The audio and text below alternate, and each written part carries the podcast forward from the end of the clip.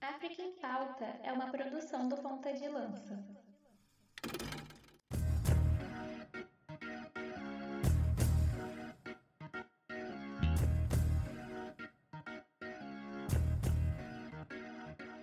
Atenção, pontas de lança!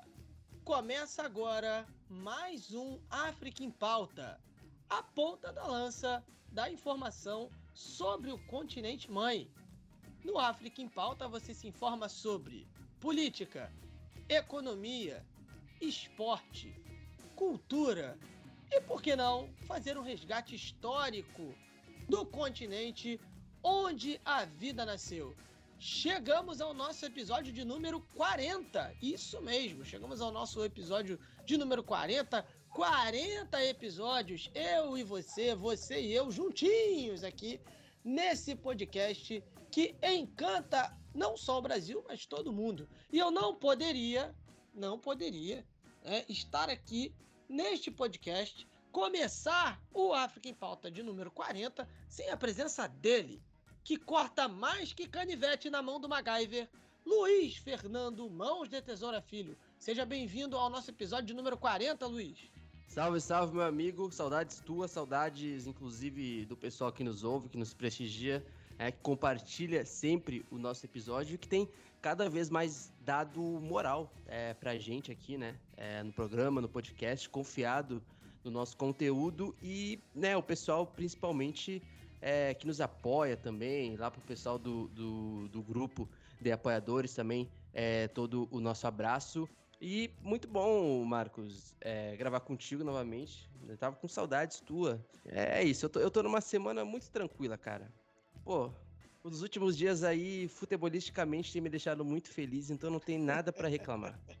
um abraço para Bruno Negrão. É. Ai, ai, tadinho. Mas é, inclusive, que rapidamente, né, falando, é aniversário né, do mais tradicional, do glorioso Botafogo de Futebol e Regata, no dia 12 de agosto né, de 2022, aniversário do Botafogo de Futebol e Regatas, 118 anos, tá aí, né? Simplesmente o maior clube deste Brasil e do mundo. Né? Então, um grande abraço aí a todos os botafoguenses que são, são nossos ouvintes né? E, né, assim, eu não sou botafoguense, mas tenho que admitir que o Botafogo é o maior clube do mundo. Não esqueçam de nos seguir no arroba pontalancapdl, tá? A gente tá no Instagram, no Facebook e no Twitter que mais cresce no Brasil. Se você já está nos seguindo, você está ligado que nós temos aí, enfim, uma parceria na área. Então, nos siga lá, clica, siga aí os nossos parceiros, tem desconto e, e tudo mais, não é isso, Luiz? Enfim, e, né, e, e digo, né, que temos aí essa, essa parceria, esse desconto, mas estamos abertos também a outras parcerias. Né? Esse podcast está aberto para espaço publicitário, não é isso, Luiz? Quem não sabe o que a gente está falando é só ir lá na arroba tanto no Twitter ou no Instagram, que vocês vão saber exatamente, né? Mas aqueles, né, que queiram, aqueles ou aquelas que queiram fazer parceria publicitária, terá a sua marca aqui no podcast, né? Lembrando que eu adoraria é, ter a minha marca atrelada ao African Pauta, eu acho, né? Então, né, se você tem um pequeno negócio, você tem um negócio de, de, de médio ou grande porte, é, mande uma DM pra gente no arroba pontalancapdl, porque é isso, né, Marcos? A gente tá sempre tentando manter o nosso projeto sólido, porque é um projeto independente, não temos é, grandes apoiadores, assim, né, de grandes marcas, mas tudo o que a gente consegue, desde o, a galera, né, é, que doa Pix pro projeto, é os nossos apoiadores, né, que nos aguentam ainda até hoje, tem que sempre agradecer a eles, né, estão lá sempre nos apoiando. Graças a eles, nós teremos novidades aí, é, talvez no próximo mês, coisas novas aí, é, graças ao pessoal que ajuda o projeto a se manter financeiramente. Então, é, seja um deles, né, é, se não puder é, enviar um Pix lá no contato pontalanca pontadelanca, é, contato pontadelanca.gmail.com, seja um membro a partir de 10 reais no plano Tomás Sankara. Você entra nos grupos é, de WhatsApp e vai ver a gente falando muita bobagem por lá, mas também informando, tá? O nosso grupo tá cada vez mais fervoroso lá, falando sobre eleições no Quênia, né? Que é a pauta principal desse programa. E a partir de 15 reais, né? Vocês recebem brindes, né? Vão ser, inclusive, eu vou deixar esse, esse gancho, essa ponte pro Marcos, porque quem apoia o projeto do plano Rainha Inzinga vai concorrer hoje a um brinde mensal, né, Marcos? Que tu vai falar agora.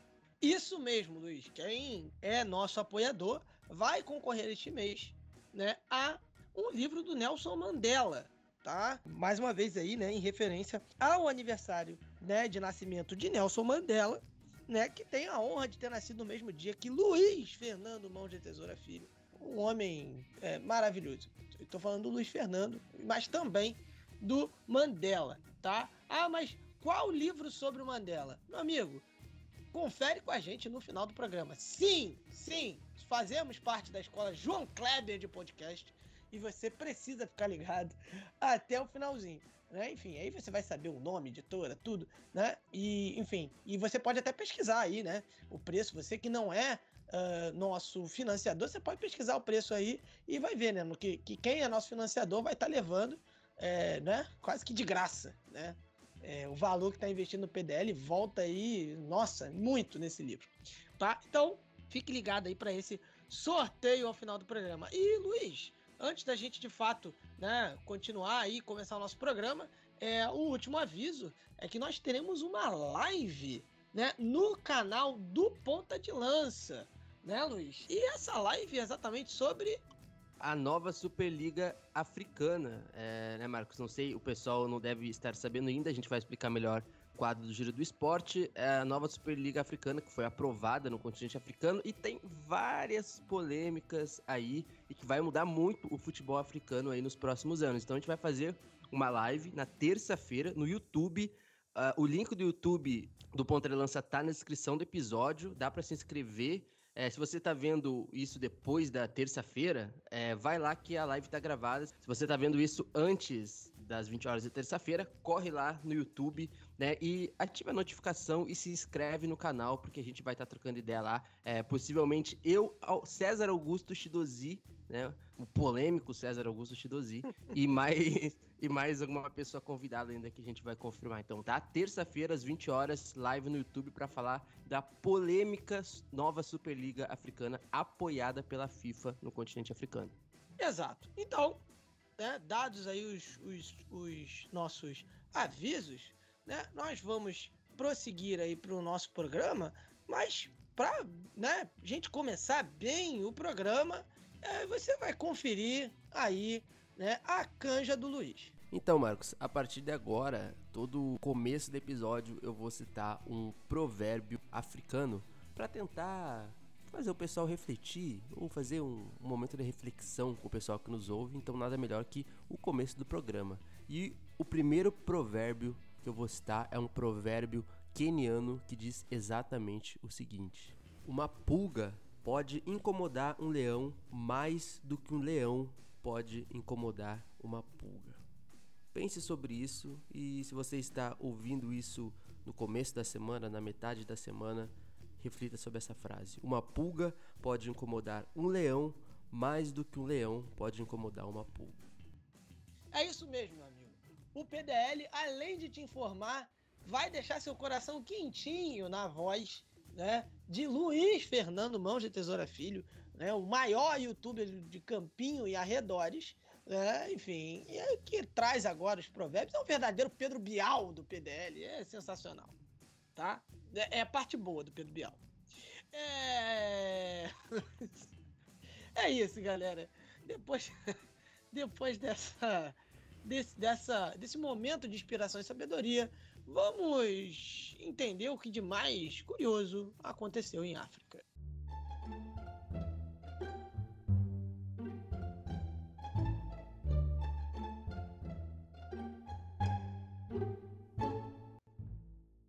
Bom, essa trilha aí, você já sabe que é a trilha é, em que a gente fala daquilo que de mais curioso aconteceu em África, né? Enfim, nos dias recentes.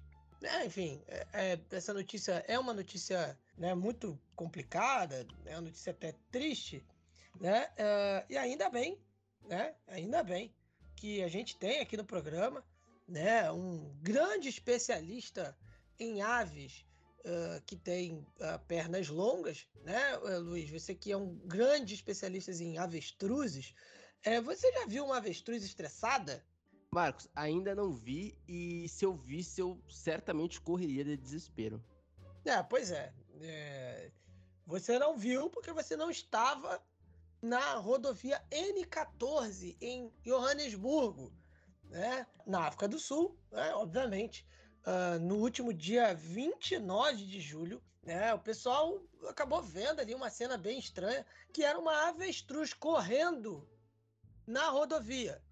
A avestruz ficou correndo e, e assim, você sabe por quanto tempo ela ficou correndo? Não tenho a mínima ideia, mas avestruzes costumam correr muito. Ah, pois é. Ela, né, em até, tem até corrida de avestruz, né? Sei lá. Mas é. Pra você ter uma ideia, foram seis horas correndo, amigão. Seis não, horas. mentira, seis horas correndo, não, não é possível isso. Foram seis horas. Parece É. aquele desenho do Papaléguas, lembra?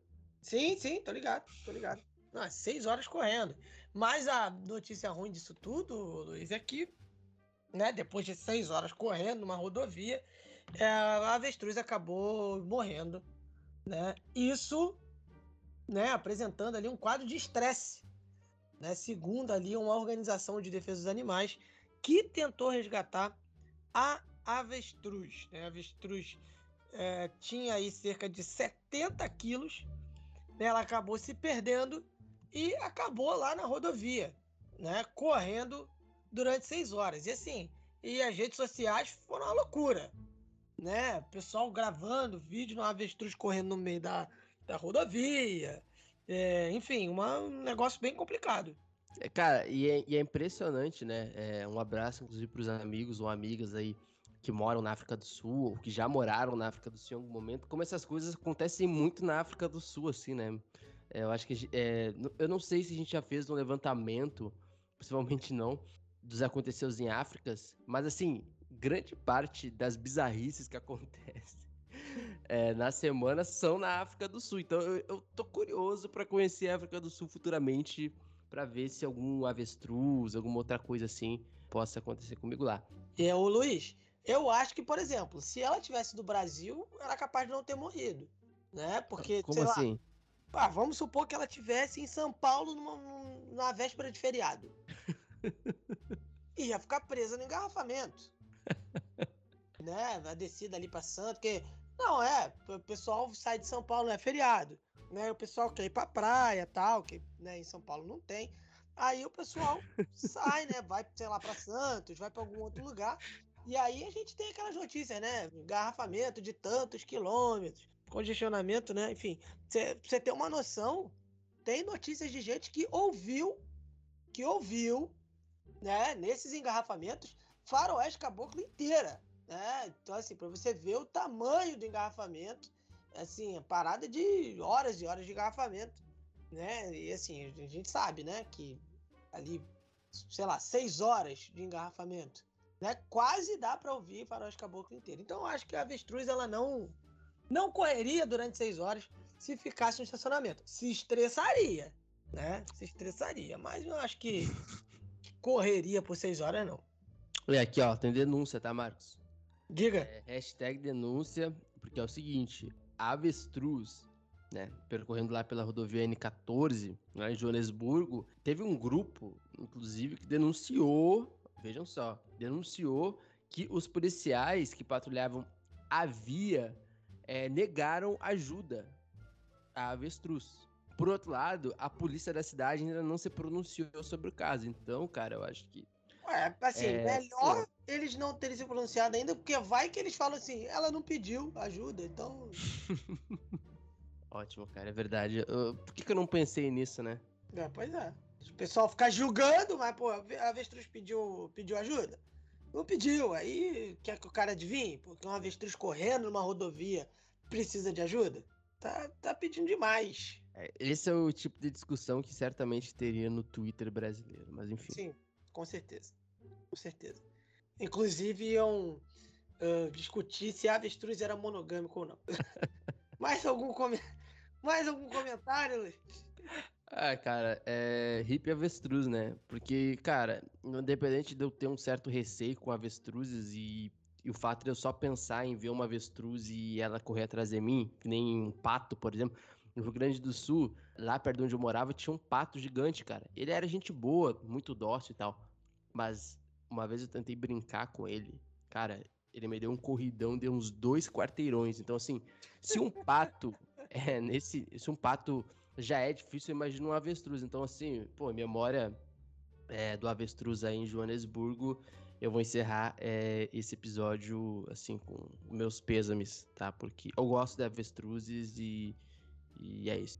Ô, Luiz, também tem o caso de um pato que teve que sair correndo no Rio Grande do Sul, né? Aquele que bateu um pênalti contra o Dida. Cabatinho. É, teve, teve um negócio desse aí. Isso é inesquecível. Um, um, um abraço, abraço pros amigos, pras amigas corintianas aí, né? É, um abraço pro Murilo. Murilo Otávio. E pro Chidozi também. É, pro Chidozi também, isso aí.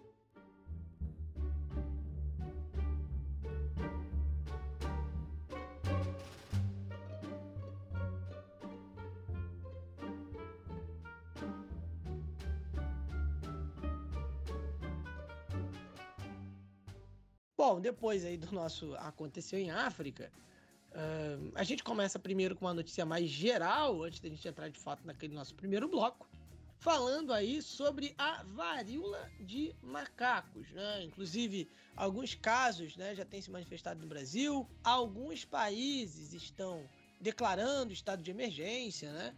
Por conta uh, da, da doença. E, no caso, né, o, o África CDC, né, o Centro de Controle de Doenças do continente africano, é, já está em negociações avançadas para obter vacinas contra a varíola de macacos. Essa, né, enfim, a Agência de Saúde Pública é, africana é, disse que o continente de que tem aí né, 1,3 bilhões de, de pessoas 1,3 bilhão, né, na verdade, de pessoas, né, ainda não tem nenhuma dose de vacina contra a varíola, né, mas enfim, que essas discussões estavam em andamento com pelo menos duas empresas, né, dois parceiros. Né?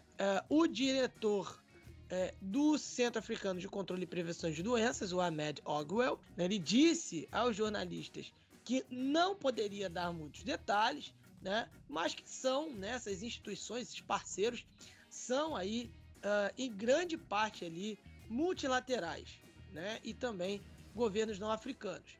No caso, né, não existem aí discussões com o setor privado, né? Até porque todas as doses aí de empresas privadas, é claro, né? Empresas privadas, enfim, é, foram compradas é, por outros países, né?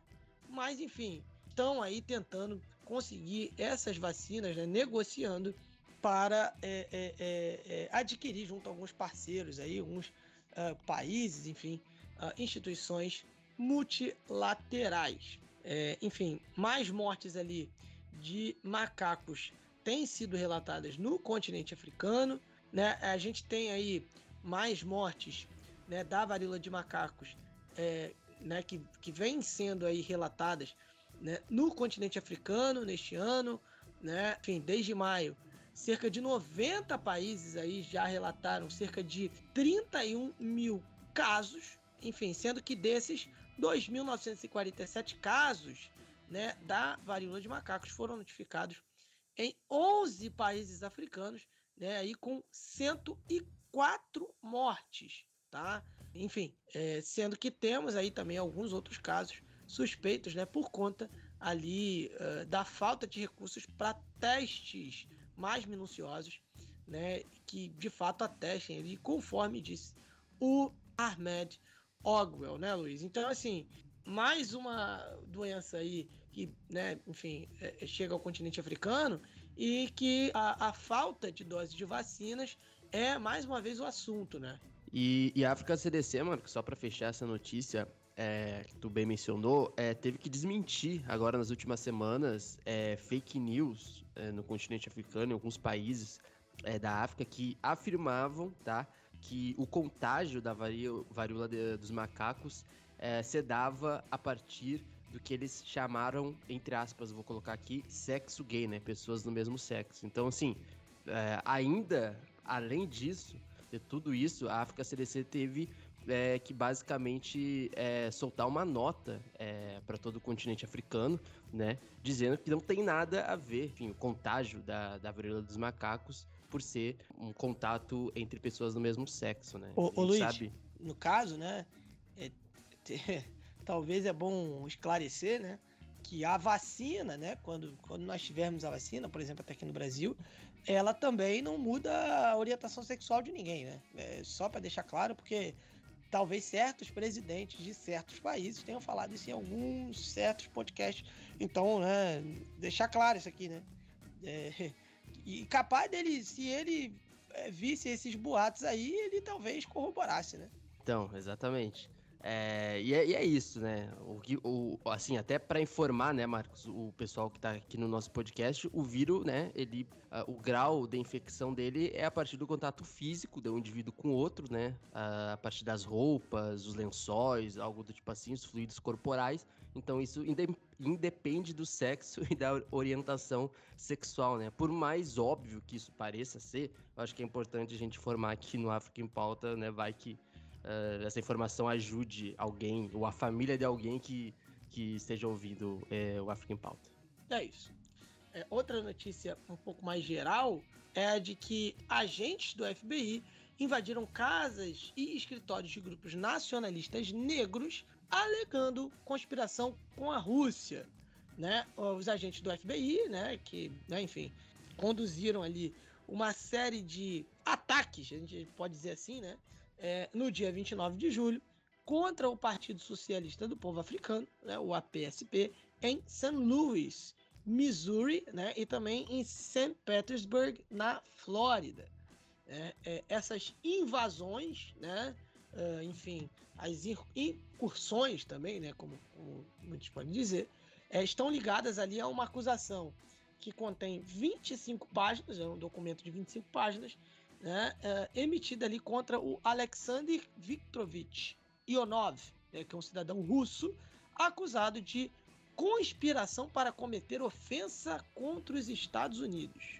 Enfim, é um crime federal, né, que não tem uma definição assim tão, uh, uh, como é que eu posso dizer, é tão sólida, né, um negócio meio vago assim, e que tem pena de até cinco anos de prisão, né, e algumas multas bem pesadas. A PSP assim como outros vários grupos políticos não identificados, né, enfim, é, todos né, ainda não indiciados, são acusados de ter agido como co-conspiradores do Ionov né, e também da inteligência russa para minar a autoridade dos Estados Unidos. Né. Outra acusação também é de semear a divisão dentro da população em geral e interferir nas eleições dos Estados Unidos, né, o, Luiz?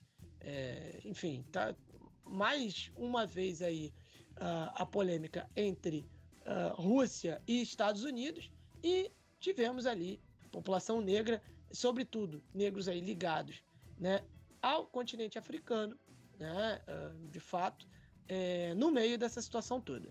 É, e curiosamente são é, os traços assim é, como é que eu posso dizer, de práticas da, da FBI é muito parecido é, com os traços na época dos Panteras Negras, assim, né? É, essa questão da invasão e tal. E aqui, enfim, são coisas que vão acabar sendo suscitadas em algum momento, acredito. Mas até agora, de fato, é uma acusação bem grave, né? Assim, de, no caso, invadir né, propriedade privada, independente do que for, por uma alegação de uma conspiração enfim, no, no, no, contexto global, né, é complicado, né, Marcos? Mas vamos ver o que, que vai, vai ser daí nos próximos, nas próximas semanas essa investigação. Mas me chama a atenção porque lembra um pouco, e talvez muito citado pelo histórico dos Panteras Negras, é dessa forma que a FBI. Tu gostou, Marcos, do meu inglês? FBI. É assim, né? Fala. Seu inglês tá muito bom. é assim que a FBI costuma fazer. Aí, com, com todo, digamos que, revolucionário, quando a, talvez a pele escureça nos Estados Unidos, o, o termo radical surge. Não sei, mas vamos ver o que pode acontecer nos próximos, nas próximas semanas nos Estados Unidos. Exatamente.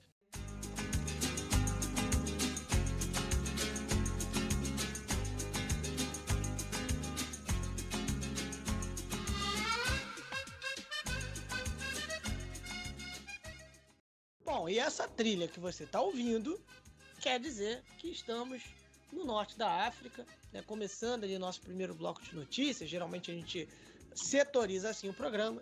Né? E se você estiver ouvindo algum barulho assim, né, meio estranho são os aviões aqui fazendo contorno uh, na base aérea, né? Para descer na base aérea de Santa Cruz, eles fazem esse contorno bem em cima da minha casa. Enfim, vamos aí para o nosso primeiro, para nossa primeira notícia, né?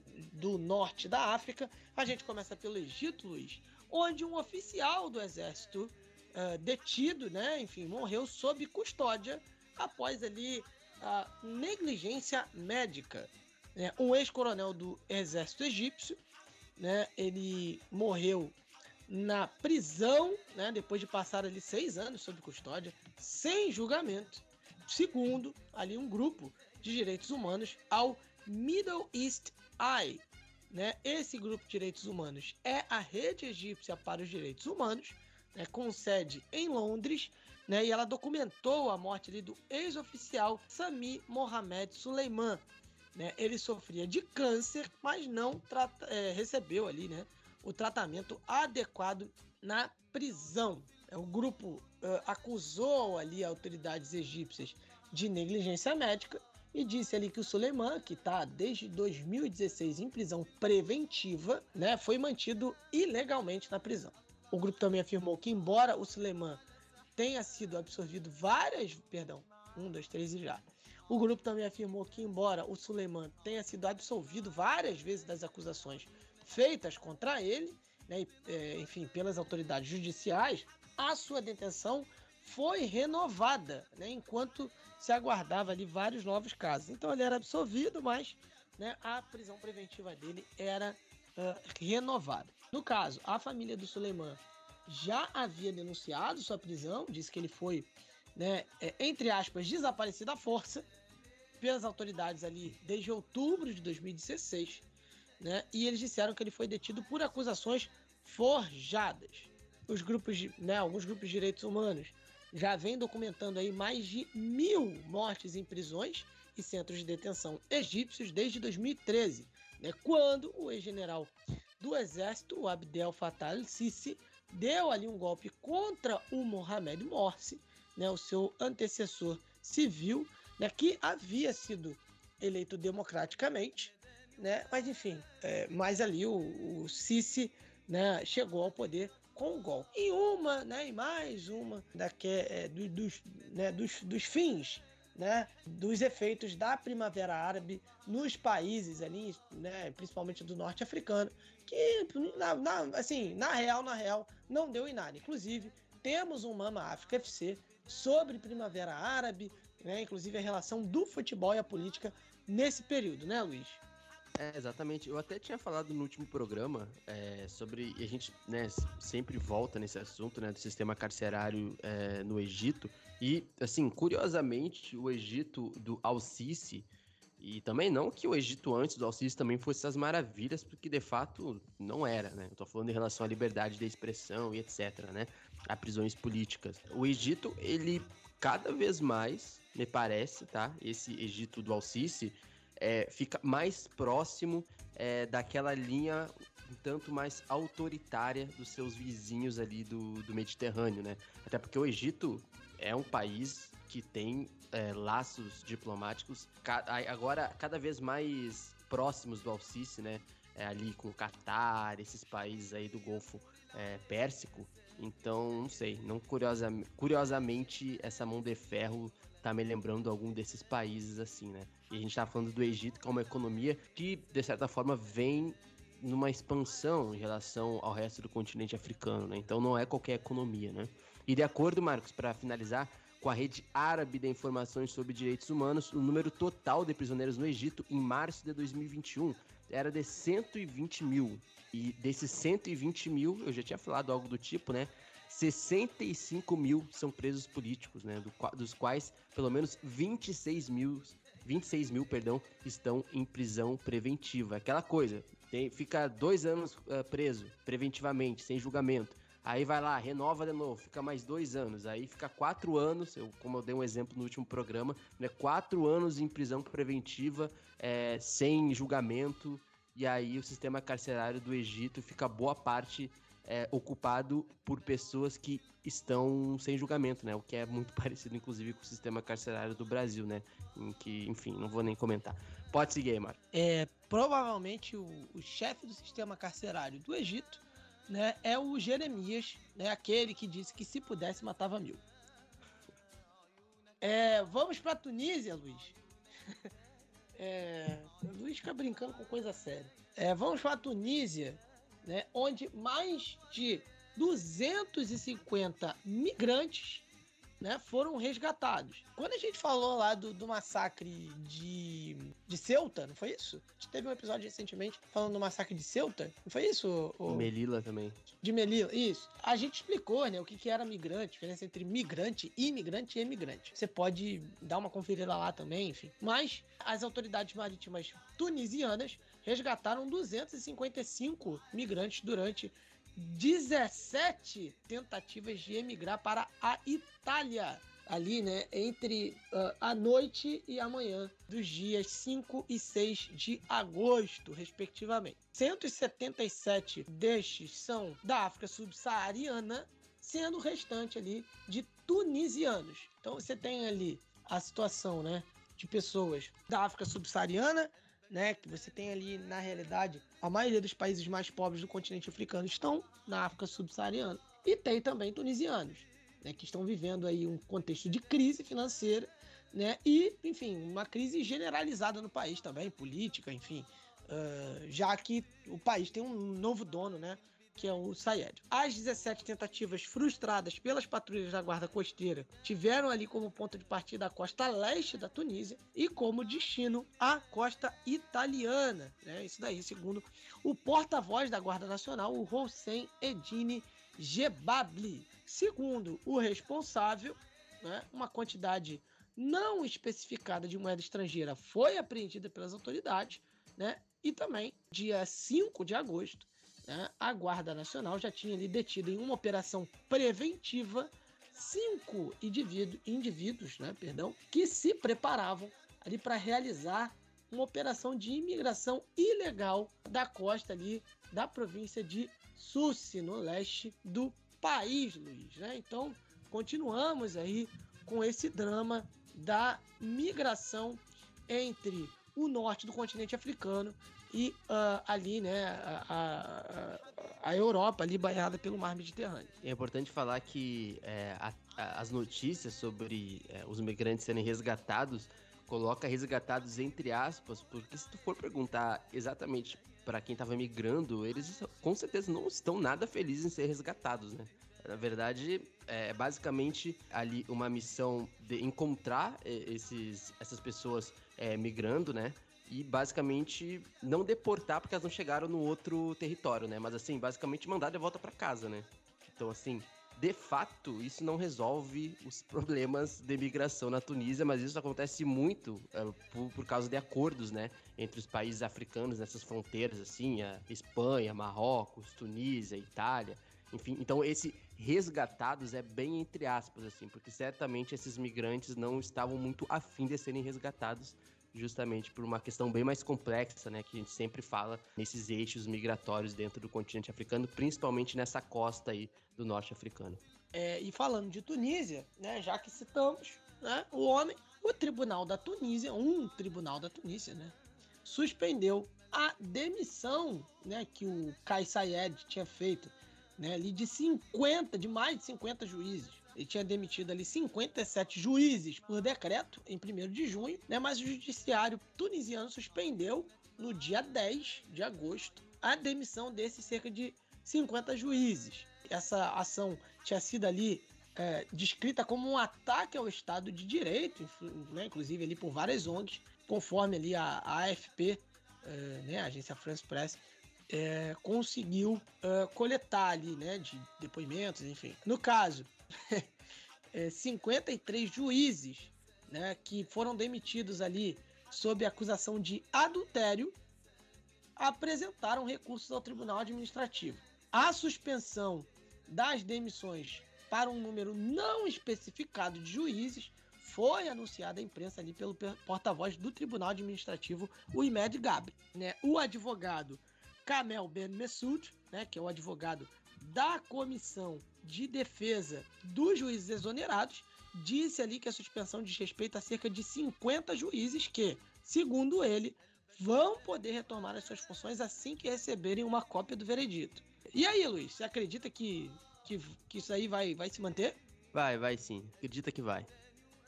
É, ah, hoje eu tô, hoje eu tô muito, não, hoje eu tô, hoje eu tô, hoje eu tô, tô bastante ácido. Perdão, gente. É... Seguindo a demissão, a demissão, inclusive, dos magistrados foi denunciada por várias ONGs, tá? Incluindo a Human Rights Watch, que a gente sempre fala aqui, e a Anistia Rapaz, Internacional. Esse tá... Rapaz, faz o, o, o merchandise lá da, da, da página que te ajuda a legendar os vídeos do África Mama. Inclusive, sigam lá no YouTube, assinem as notificações. E também tem um, plano, né, Luiz, de, de, de, financiamento do África Mama Oficial, que é o canal de, de YouTube do, do, do Luiz.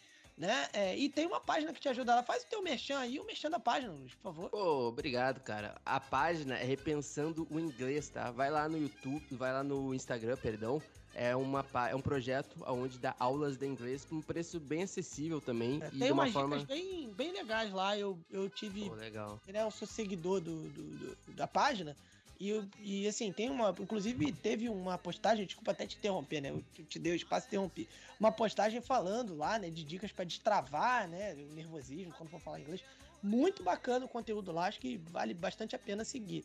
Para quem não sabe, eu sou professor de inglês também. É, eu acho que eu, eu, tenho assim, alguma credibilidade para falar do, do, do, assunto. E sim, é, é, muito, muito bacana o conteúdo da página. Pô, perfeito. Então, ó, já que o Marcos falou também, vai lá no Instagram, Repensando em Inglês, e pede um orçamento, vê o, o, qual a necessidade, né? Tua, se precisar aí, quem tá precisando de inglês, garanto que vai ser bem bacana. É online, então, independente de onde você esteja, no Brasil ou fora do Brasil, é, o projeto cobre, digamos assim, a tua necessidade, beleza? E lá no África Mamba, né? Vocês já sabem, né? Pô, quem é que não tá inscrito aqui ainda ou inscrita? África Mamba Oficial lá no YouTube.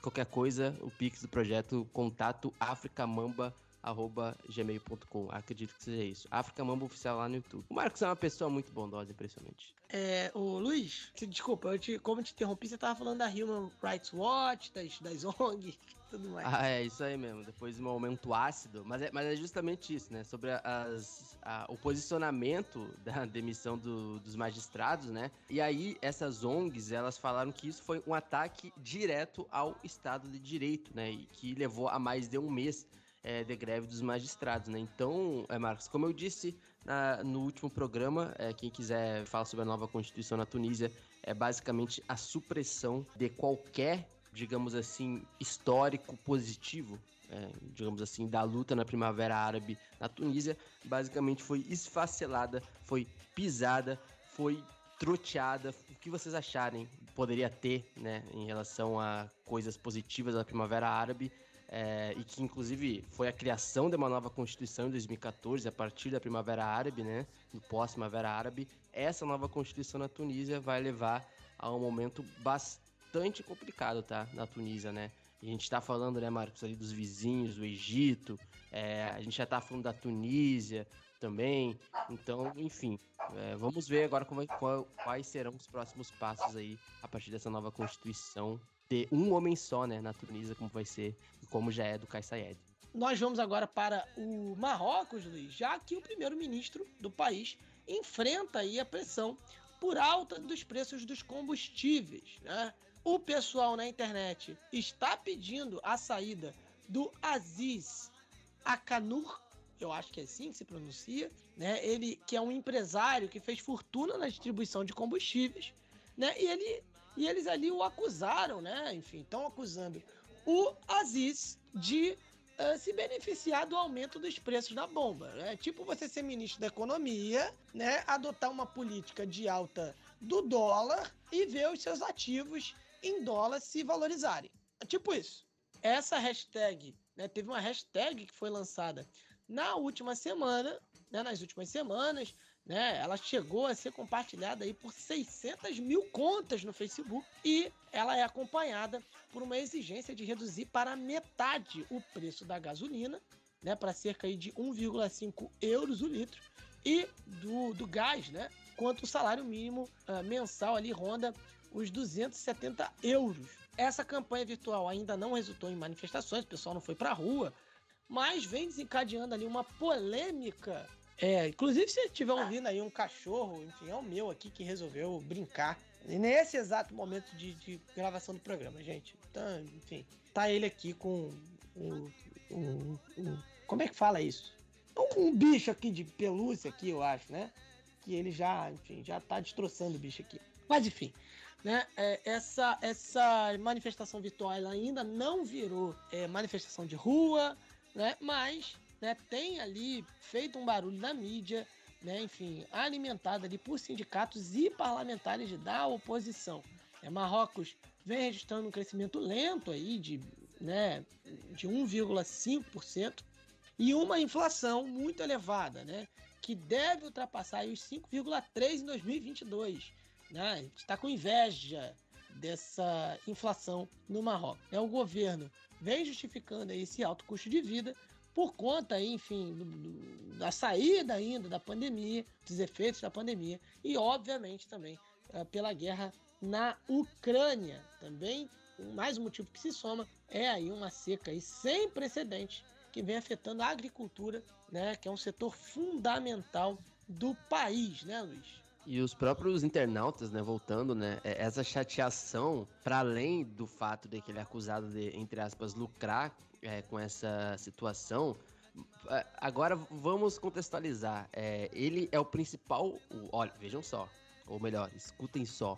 Ó, vamos ver. O primeiro-ministro marroquino, ele é o principal acionista da empresa chamada África, com Q-U-I-A líder de, do mercado no país de hidrocarbonetos, que depende, evidentemente, fortemente das importações ali das gigantes, por exemplo, da, da Shell no país. E a fortuna pessoal do primeiro-ministro é estimada pela Forbes em 2 bilhões de dólares. Ele é um dos homens mais ricos do Marrocos. E o primeiro-ministro, né, ele é, ele foi, né, o vencedor das eleições legislativas do ano passado, 2021, e a empresa dele, a África, já foi também alvo de outros importantes Uh, outras importantes campanhas de boicote, né, que denunciavam o custo de vida no Marrocos lá em 2018, quando ele era ministro da Agricultura, ou seja, o primeiro-ministro do país é um dos homens mais ricos é, do Marrocos e um dos acionistas, aí, o principal acionista é, de uma empresa que é líder de mercado no Marrocos em relação a hidrocarbonetos e tudo o que envolve é, essa questão de gasolina, é, gasoduto e esse tipo de coisa. Então, é, no mínimo suspeito.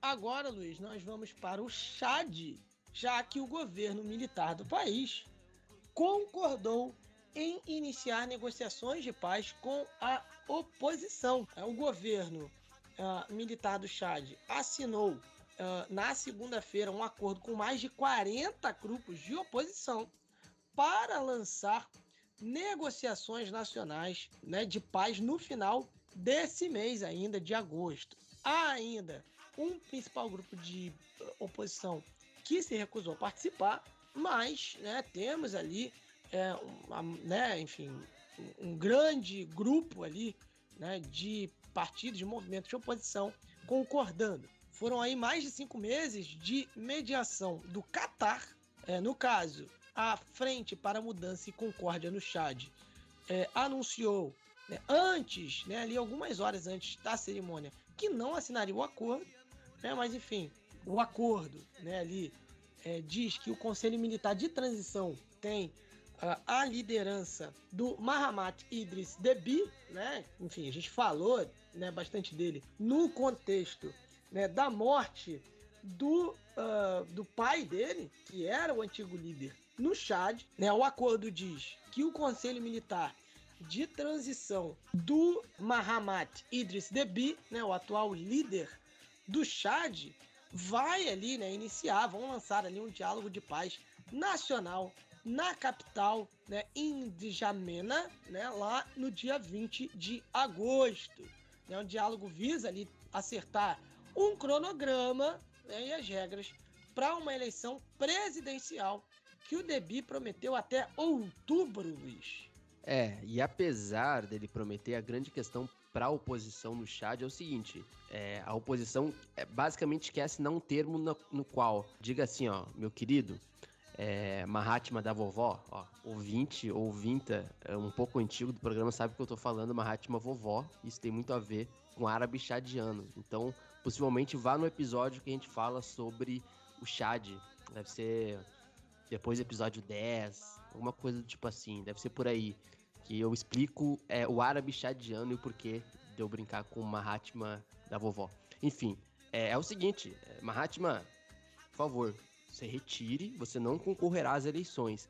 Mas ele, que não é bobo, disse o seguinte: ah, isso só pode ser negociado na capital do país mediante é, outras conversas. E lembrando, 43 dos 47 é, grupos que permaneceram ao final dessa mediação assinaram o acordo para iniciar as negociações nacional, né? O grande diálogo nacional, que é o que já vem sendo dito aí há meses, né? Lembrando também que o secretário-geral da ONU, da ONU Antônio Gutierrez, né, e também a União Africana instaram a junta e a oposição para aproveitar uma oportunidade aí para estabilizar, Marcos, inclusive o Chad, que é um país central, literalmente central ali nessa região do Sahel, né, dos países.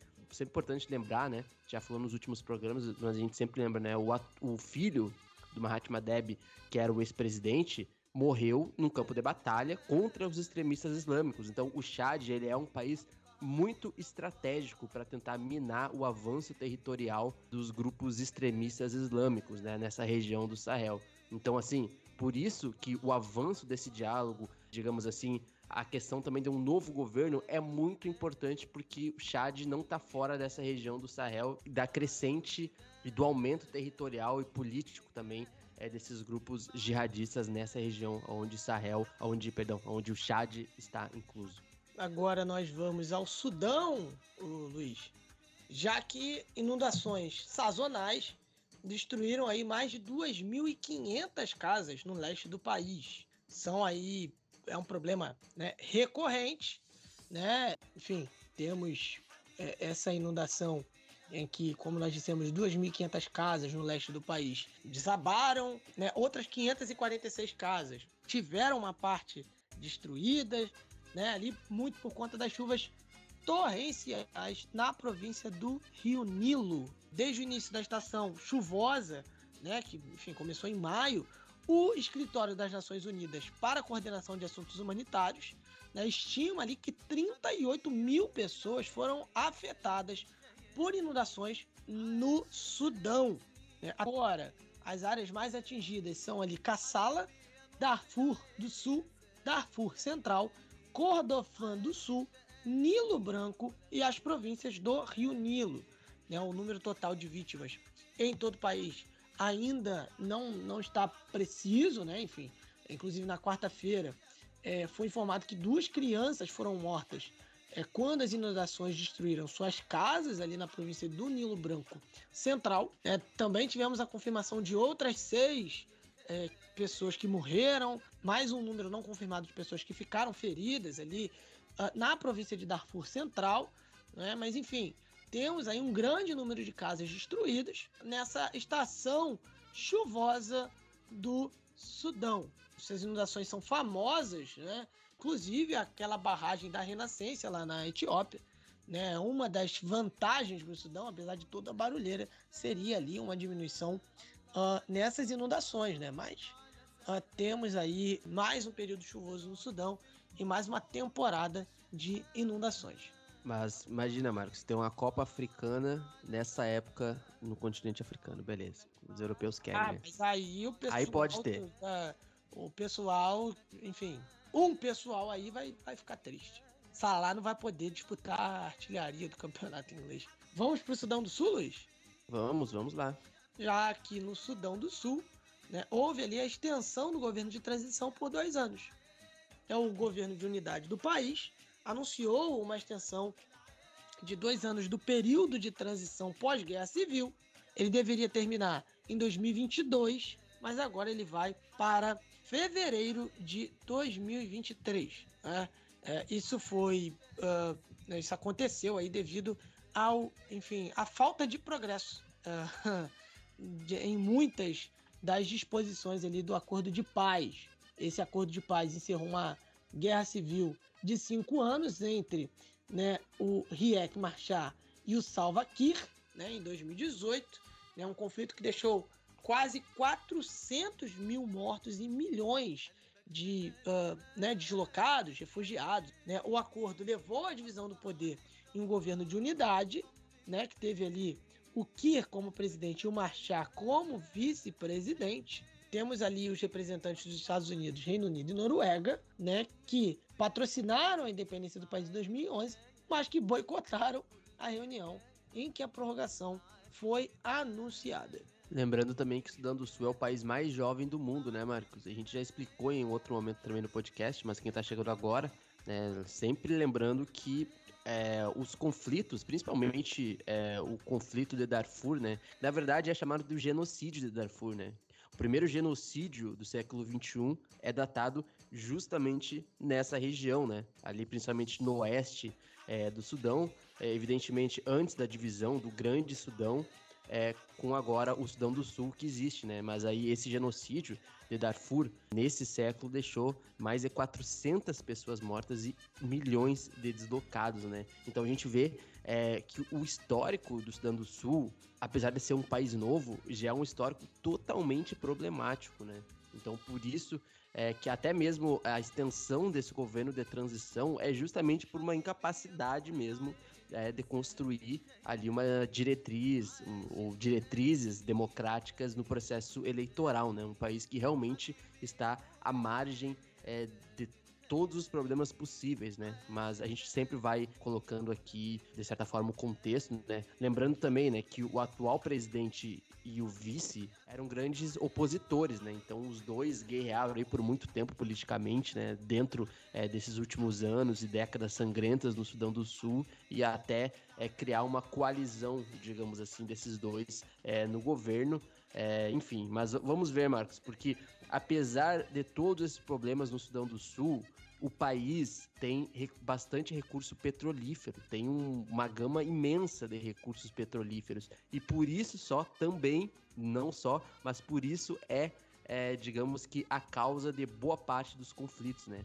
É, sem, evidentemente, é, negar o, o, motivo étnico né, da, das grandes batalhas, como foi o genocídio de Darfur no começo desse século. É isso.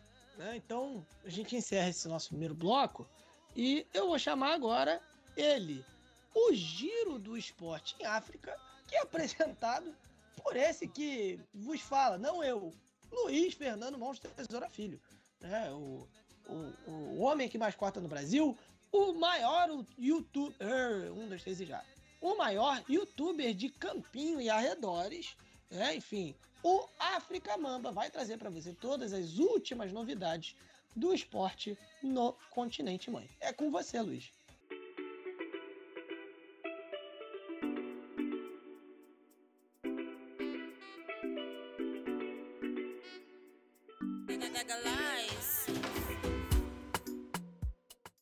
É isso, chegamos ao quadro do Giro do Esporte, aqui onde você sabe que é o quadro onde você fica atualizado sobre tudo o que vem acontecendo nos últimos dias ou nas últimas semanas dentro do esporte no continente africano ou fora dele.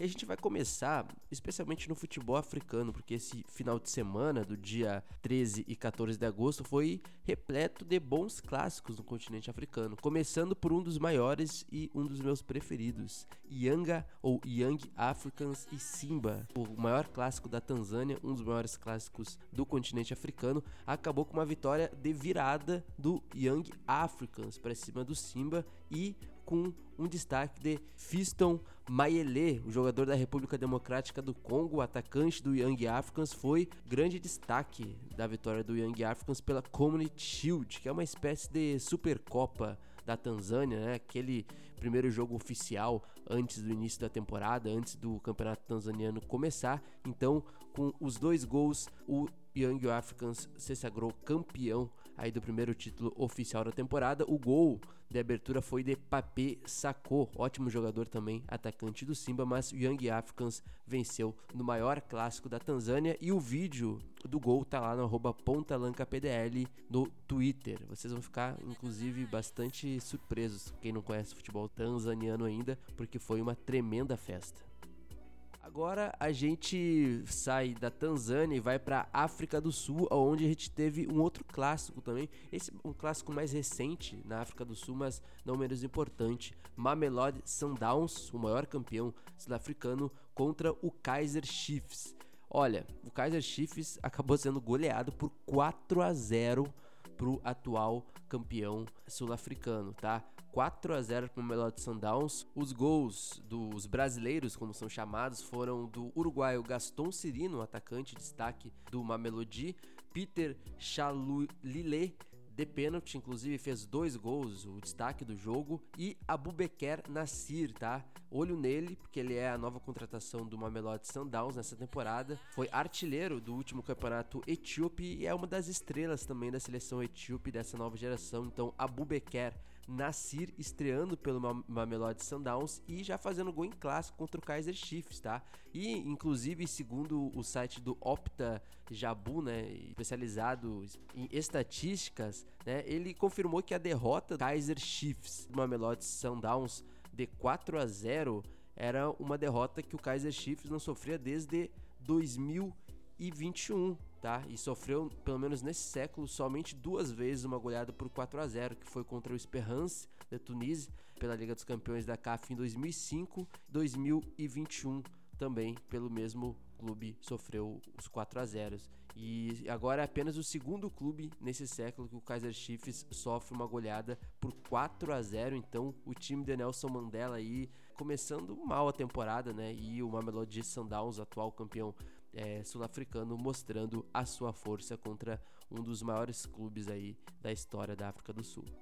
E agora, saindo do continente africano, imagine vocês que estão ouvindo aí. Um goleiro fazendo um gol aos 92 minutos do segundo tempo no jogo ali da Championship, né, segunda divisão da Inglaterra. Foi isso que aconteceu e um senegalês, Seni Dieng, foi o cara que fez um gol de empate do Queen's Park Rangers sobre o Sunderland no último sábado, 13 de agosto. O Senny Dieng simplesmente foi para a área no último lance do jogo e fez um gol de cabeça. E esse gol é, se você quiser saber, a gente colocou também lá arroba pontalancapdl, no Twitter do Pontrelança, o golaço do Seni Dieng, o goleiro senegalês aí, que foi destaque no mundo do futebol com esse gol no último minuto de jogo. Vale a pena conferir.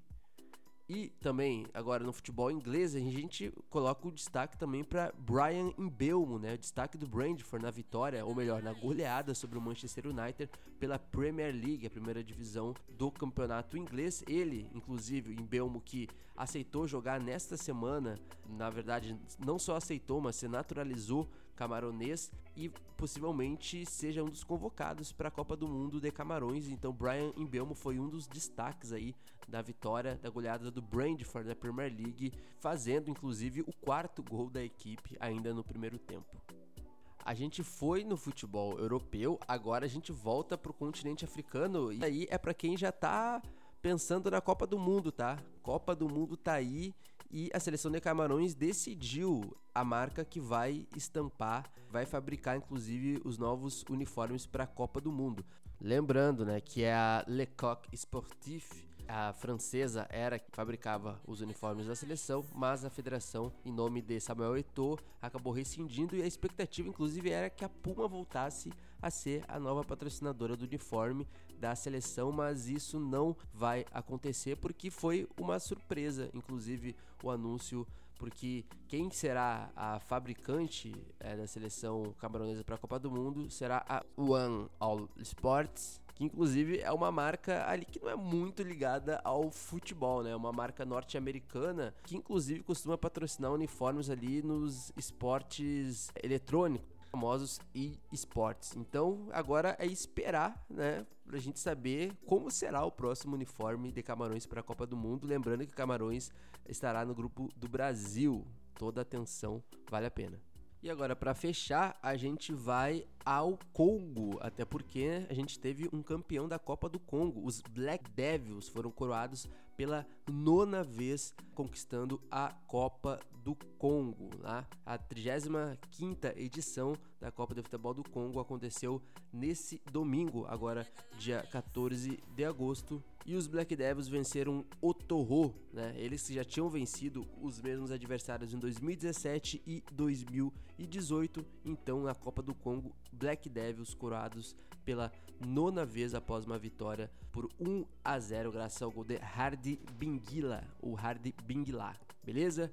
E também vamos agora ao atletismo, aonde a gente vai falar de Christine Imboma, ela que é um fenômeno, né? Foi um fenômeno das categorias sub-20 no atletismo, teve problemas de doping, daquela polêmica de elegibilidade de gênero, mas ela voltou, tá? Principalmente para os jogos da Commonwealth, né? Nos 200 metros e mesmo treinando apenas uma semana para os jogos, ela decidiu representar a Namíbia e conseguiu um bronze também nos jogos Commonwealth nos 200 metros. Então, ela tem apenas 19 anos e conquistou o bronze é, na categoria e a gente espera que ela volte, né? Se, e a gente espera que ela volte numa melhor forma, mas mesmo ela treinando apenas uma semana antes do torneio, ela conquistou aí então o bronze dos 200 metros. Christine Imboma, um fenômeno das pistas.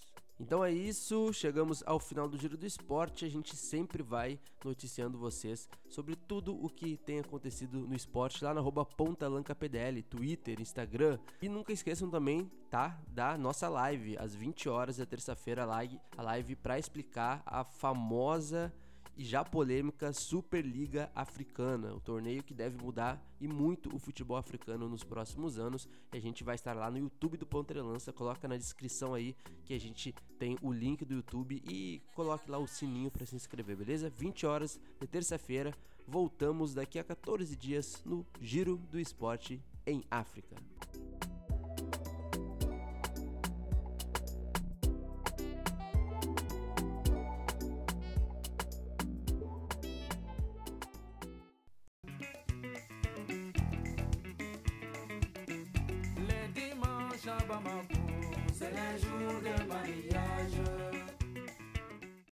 Voltando do giro do esporte, a gente já começa com a nossa pauta principal e a nossa trilha não deixa dúvidas.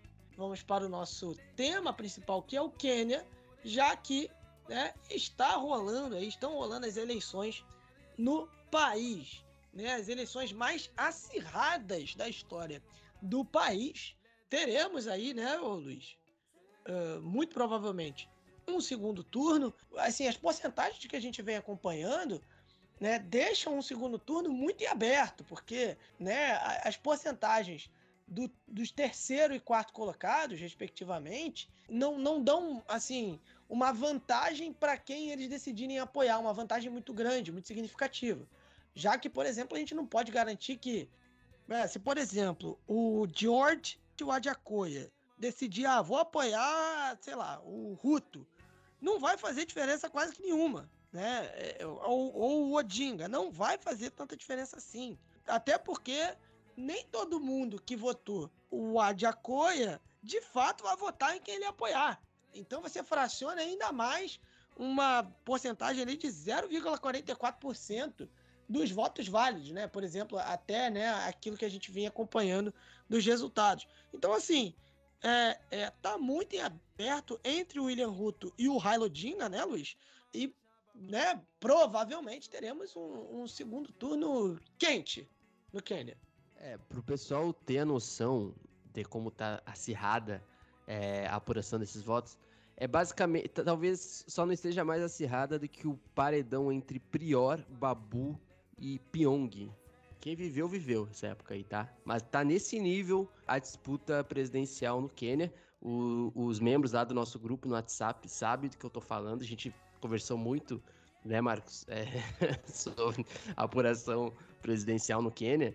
É, e, e, assim, é, cara, realmente, é, assim, acompanhando não é surpreendente, mas assim, é uma diferença mínima, é uma diferença de menos de um milhão de votos, é uma diferença de talvez 500 mil votos, até menos do que isso.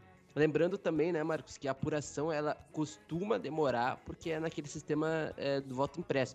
Apesar de que tem uma parte ali digitalizada na, na, na hora de demonstrar a, a, a carteirinha e tal, até para não haver fraudes, né? É, mas assim, acompanhando aqui, Marcos, a última informação que eu tenho das eleições é que parece, vejam só, o podcast sai dia 14 é, a votação foi dia 9 de agosto, na terça-feira. Parece que vai sair uma semana depois, no dia 16. Ou seja, dois dias depois da publicação desse podcast, quem sabe vai sair, ou até segunda-feira. Então, até agora, a possibilidade de aqui no domingo, quando a gente chegar no domingo, ainda não, ainda não tenha a escolha do presidente, ou ainda não tenha uma questão muito importante, né, Marcos? O segundo turno histórico, um segundo turno que nunca aconteceu na história política do Quênia, que sempre sempre não. Vamos colocar assim, até porque assim, a gente já explicou sobre o sistema multipartidário, que ele é recente no Quênia, mas assim, se a gente pegar dois exemplos, 2007 e 2017, as eleições presidenciais foram um caos. 2007 com o Raila Odinga já, né, que já está na sua quinta é, tentativa é, de ser presidente do país, foi um massacre pós-eleição. Né? Houveram assassinatos, houve muita é, violência política, e aquele 2007 marcou muito a história política do Quênia. E 2017 a gente teve uma eleição presidencial que o próprio Raila Odinga também é, contestou o resultado e a eleição foi cancelada e ela foi refeita depois. Isso nunca tinha acontecido na história do continente africano, tá, Marcos? Agora o pessoal vai falar assim: ah, mas aí, pô, toda eleição presidencial é assim na África. Nunca tinha acontecido de uma eleição realmente ser cancelada e depois ser refeita. E aí o Kenyatta venceu, né? É, mas, ao contrário dessas eleições, Marcos, essa eleição agora de 2022, ela talvez seja a eleição mais tranquila, aparentemente, até o momento, né? Eu tô falando assim, eleição é, desde o pré-eleição, é, o durante, né? No dia da votação e o pós-eleição até agora.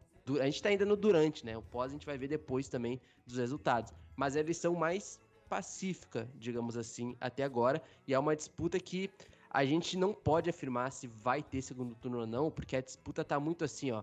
O Ruto, em algum momento, tá com 49,34%. E aí depois vai para 50,15%. E fica nisso, não passa dos 50%. Mas pode ter uma virada aí, inclusive do Raila Odinga, que já esteve é, aí em alguns dias à frente da corrida presidencial.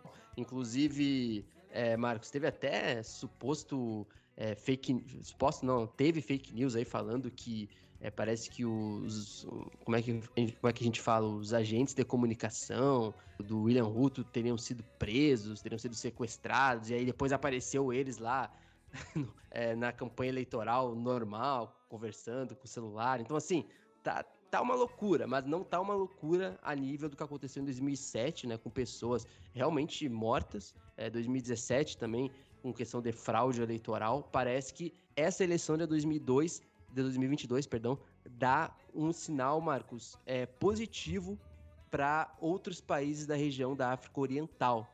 Quênia é uma grande potência da África Oriental.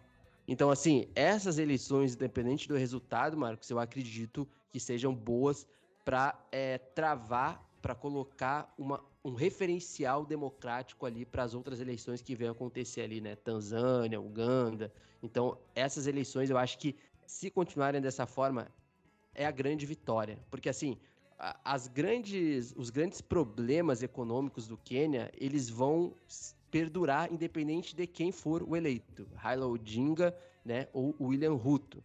Né? O Raila Odinga que já está indo para sua quinta ele, tentativa, como eu já disse, e que é um candidato que ganhou muita força durante essa campanha eleitoral, né? Por ter ali uma proposta um pouco mais radical. Tem alguns jornais é, africanos que colocam ele mais à esquerda. É importante a gente falar isso, Marcos, porque assim, é, esse lance de ser esquerda, ser direita, ele vai variar muito de acordo com o contexto do continente, contexto do país. Então, o Raila Odinga, como já foi taxado, com uma política mais à esquerda, não necessariamente tem a ver com a esquerda que a gente conhece na América Latina, não necessariamente, possivelmente, tem a ver com a esquerda que a gente conhece na Europa. essa esquerda é, do Raila Odinga pode ser mais uma centro-esquerda ou uma centro-direita, se for comparado com o Ocidente. Então, assim, é, tá muito é, ainda nebuloso, Marcos.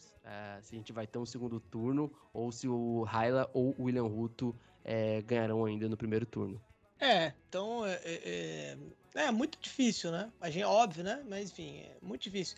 Se dá, tudo der certo, vamos ter aí um fim de, de apuração bem tranquilo, né, Luiz? Bem pacífico, né? Que assim permaneça a situação no Quênia.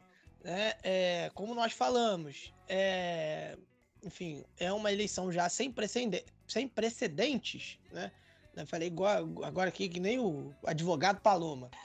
É uma é sensacional advogado Paloma. É uma, uma eleição sem precedente na história do Quênia, né? E assim, a eleição do Quênia, a nível de África Oriental, é importantíssima.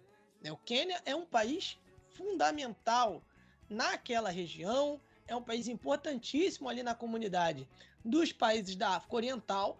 Né?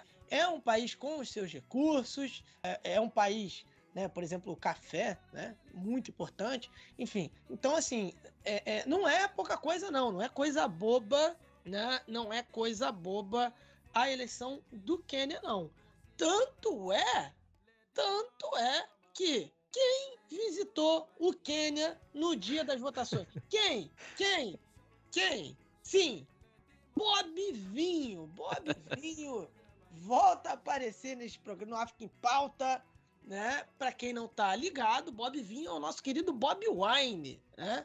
Ele que é um cantor e político ugandês, né? Ele que com certeza é parente do Bob Rum de Santa Cruz e do Marcinho de Bangu, né? Que o Luiz ainda não ouviu essa música, então. Agora já ouvi, já ouvi, já ouvi. Ah, já ouviu? Agora você entende a referência, né?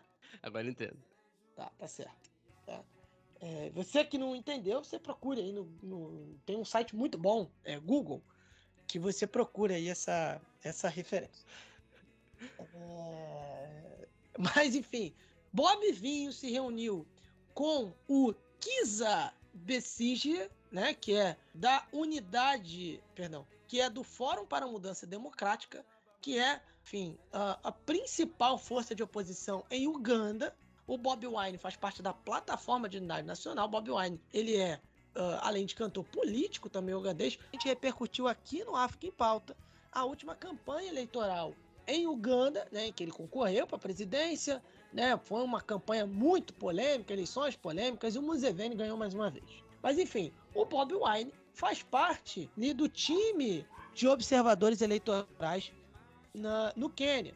Então, assim, é, ele inclusive tweetou, fez um tweet, né, dizendo é o seguinte: abre aspas para Bob Wine. Como parte de nossa missão de observar o hashtag Kenya Decides 2022, nessa terça-feira, tive o prazer de conhecer e interagir com o candidato presidencial Raila Odinga. Outra parte de nossa equipe se encontrou com o candidato William Ruto, desejando ao grande povo do Quênia eleições pacíficas. A plataforma de unidade nacional de Uganda e os líderes da Força Democrática, Força, né, o Fórum de, é, para a Mudança Democrática, né, perdão, estão entre outras equipes ali que chegaram ao Quênia para a missão de observação. O IGAD, né, por exemplo, enviou 24 observadores eleitorais né, em 10 regiões antes das eleições gerais no país. Enquanto mais um cachorro late, para lembrar que a vida do podcast é com sérias restrições orçamentárias, não é fácil. É, e Luiz, teve um lance aí que a contagem parou de ser exibida na TV, não é isso? É isso, Marcos. Como nem tudo são flores no Quênia, na sexta-feira, agora dia 12 de agosto, dois dias antes da publicação é, desse podcast, a contagem, inclusive, tem que aplaudir, tá? Muito boas contagens, assim, que a gente consegue, é, tem conseguido acompanhar com bastante transparência é, nos principais jornais do Quênia, é, nas televisões. Na sexta-feira, agora, as emissoras de TV simplesmente pararam de transmitir as estimativas dos resultados das eleições, né, que começaram na terça-feira. É, as emissoras de televisão queniana, elas têm sido as principais fontes, né, da, dessa atualização dos resultados parciais. E as estimativas, é, Marcos, é, a gente já falou, né, que aponta para um cenário de disputa entre os dois candidatos, Raila Odinga, né? E o William Ruto, mas a comissão eleitoral é, independente do país, né? Além do fato dela é, dizer que vai anunciar até dia 16 de agosto os resultados finais das eleições presidenciais, mostrou uma preocupação com relação a isso também, é, Marcos. Até porque a gente está falando daquela coisa, né? É, por enquanto ninguém contestou nada, apesar de ter tido algumas reclamações ali de um pessoal que não conseguiu votar é, no dia é, de votação. Mas fora isso, teve essa, enfim, esse ponto de interrogação do porquê as TVs simplesmente pararam de transmitir as estimativas nessa sexta-feira. Pode ser que voltem é, agora no próximo final de semana, acredito que sim, né, no final de semana do dia 13 e 14, mas na sexta-feira, sem muitas explicações, as TVs pararam de transmitir as estimativas. Os jornais continuam, né? os, os, grandes jornais do Quênia continuam. E, Marcos, para fechar essa questão da votação do Quênia, um dado bastante importante para o pessoal que está nos ouvindo, tá? Em relação com 2017, a última eleição presidencial no Quênia, teve uma diminuição na participação dos votantes aí no país, né? A comissão eleitoral disse, inclusive, no dia 10, um dia depois da, da votação, que o comparecimento foi de, pelo, foi de menos de 65% de votantes, inferior aos 80% da eleição de 2017, ou seja, ou seja, mais de 22 milhões de pessoas se registraram para votar, mas alguns aí, pouco mais da metade, foram votar. E isso, Marcos, pode ter vários motivos, né? Evidentemente pelo descrédito no sistema político do Quênia, né? descrédito é, em relação às legendas partidárias é também a própria crise econômica e até é, esse histórico, né, Marcos, Marcos, que a gente disse, né? Muitas famílias foram afetadas com essa violência que houve principalmente em 2007, né? Que inclusive forjou o Quênia a construir uma nova constituição em 2010, né? é, depois de tudo que aconteceu em 2007, muitas famílias ali, principalmente ali no Vale do Rift, perderam enfim, entes queridos pela violência política nessa época, né? É, que aconteceu. Então, eu acho que talvez é, uma parcela disso também, junto com o descrédito né, da política queniana, sejam também esse receio de muitas pessoas irem votar justamente com medo, Marcos, da violência política, o que é algo que até onde a gente sabe e acompanhou aqui, não houve gran, grandes acontecimentos em relação à, à, violência durante a votação, né? No dia da votação. Exatamente, exatamente. Não tivemos aí registros, né, de, de violência. Então, vamos continuar acompanhando, né? Enfim, a gente vai trazer as atualizações, enfim, nas nossas redes sociais, como a gente já vem abordando, que ligado aí com a gente no Quênia e nas eleições quenianas. E uma última atualização, Marcos, sobre as eleições no Quênia, exatamente agora no dia 14 de agosto, um pouco antes da nossa publicação do podcast no domingo, o órgão eleitoral do Quênia confirmou a vitória do partido de William Ruto para governador da capital Quênia, ou seja, Nairobi. A gente está falando de uma vitória bastante importante, de um governo conquistado pelo Johnson Sakaja, que foi senador também, venceu as eleições, né, que começou assim como as eleições presidenciais, começou também lá na terça-feira. Então é uma vitória bastante importante para o partido de William Ruto, caso ele seja eleito presidente do país, é uma vitória muito importante. Caso não seja eleito, caso o Raila Odinga seja o novo presidente do Quênia, então terá uma certa oposição também ali no governo da, do Quênia, onde Johnson Sakaja venceu e de certa forma aumentou ali o domínio do partido o UDA, né, que é o partido de William Ruto, um dos candidatos à presidência do Quênia. Agora a gente vai para a Etiópia, já que o país começou a gerar energia através da barragem da Renascença. A gente até já citou a barragem no programa já, né? Enfim, o primeiro-ministro etíope, o Abiy Ahmed, né, iniciou a produção de eletricidade da segunda turbina né, na mega barragem que, enfim, traz um, um tanto de controvérsia, controvérsia ali no Nilo Azul, né? Enfim, Egito e Sudão continuam com objeções, né, com oposição ao projeto. Né? O ABI também confirmou que, enfim, um terceiro enchimento da barragem estava em andamento. Inclusive, o Egito protestou no mês passado junto ao Conselho de Segurança da ONU. E, mas a, a Etiópia continua, né? A Etiópia continua nesse movimento, ainda que não haja um acordo. Né? O Conselho de Segurança da, da ONU é, fez como o pessoal fala, fez a egípcia, né? Mandou o pessoal se entender, mandou Etiópia, Egito e Sudão se entenderem. Há um acordo muito antigo, lá de 29, que dava ao Egito o direito de né, opinar e tal, não sei o quê, mas, mas sim, muito antigo o acordo. A gente não sabe de fato a validade desse acordo. O Abi insistiu ali que o terceiro enchimento, né, que é o enchimento dessa, da terceira barragem, é, será o maior do esquema hidrelétrico e que isso daí não vai causar escassez de água nos dois países. É, a barragem, por exemplo, pra vocês terem uma ideia, ela custou 4,2 bilhões de dólares. A Etiópia começou a gerar eletricidade na barragem em fevereiro, a gente falou sobre isso aqui no África em Pauta. Atualmente aí são duas turbinas num total de 13, tá? Duas já estão dando esse problema todo, imagine as 13, né? Já são aí 750 megawatts de eletricidade. A estimativa é que a barragem produza mais de 5 mil megawatts, né, e mais que dobrando a atual produção da Etiópia. É, a gente vai para Uganda, né, Luiz, que já foi citado aqui também no episódio, já que tivemos aí pelo menos 24 mortos em inundações, não é isso? É, isso mesmo. Essa época, assim, a partir de junho, junho, julho, agosto, é bastante preocupante, né, em alguns países africanos, é, dependendo do, do hemisfério, né? Claro, a gente está vendo aí uma. A gente está vendo como é o contexto, né? É, dos incêndios no Marrocos e quando tu vai descendo ali para África Oriente, etc., tu vai vendo que as questões começam a ser outras, né? Tem um calor também, mas tem uma umidade muito grande é, em países como Camarões, Uganda, é, para além, né, evidentemente, da África Oriental. E aí tu vê vindo para esse lado da África Oriental, a questão já é mais das inundações, né, que acontecem nessa época do ano. E essas inundações no leste da Uganda, né, resultante dessas chuvas torrenciais, é, infelizmente é, vitimaram 24 pessoas. Isso foi a informação do governo e da Cruz Vermelha de Uganda. As inundações em partes de Buimbali e Cachorá, Cachorá, acredito que seja assim, né? K-A-P-C-H-O-R.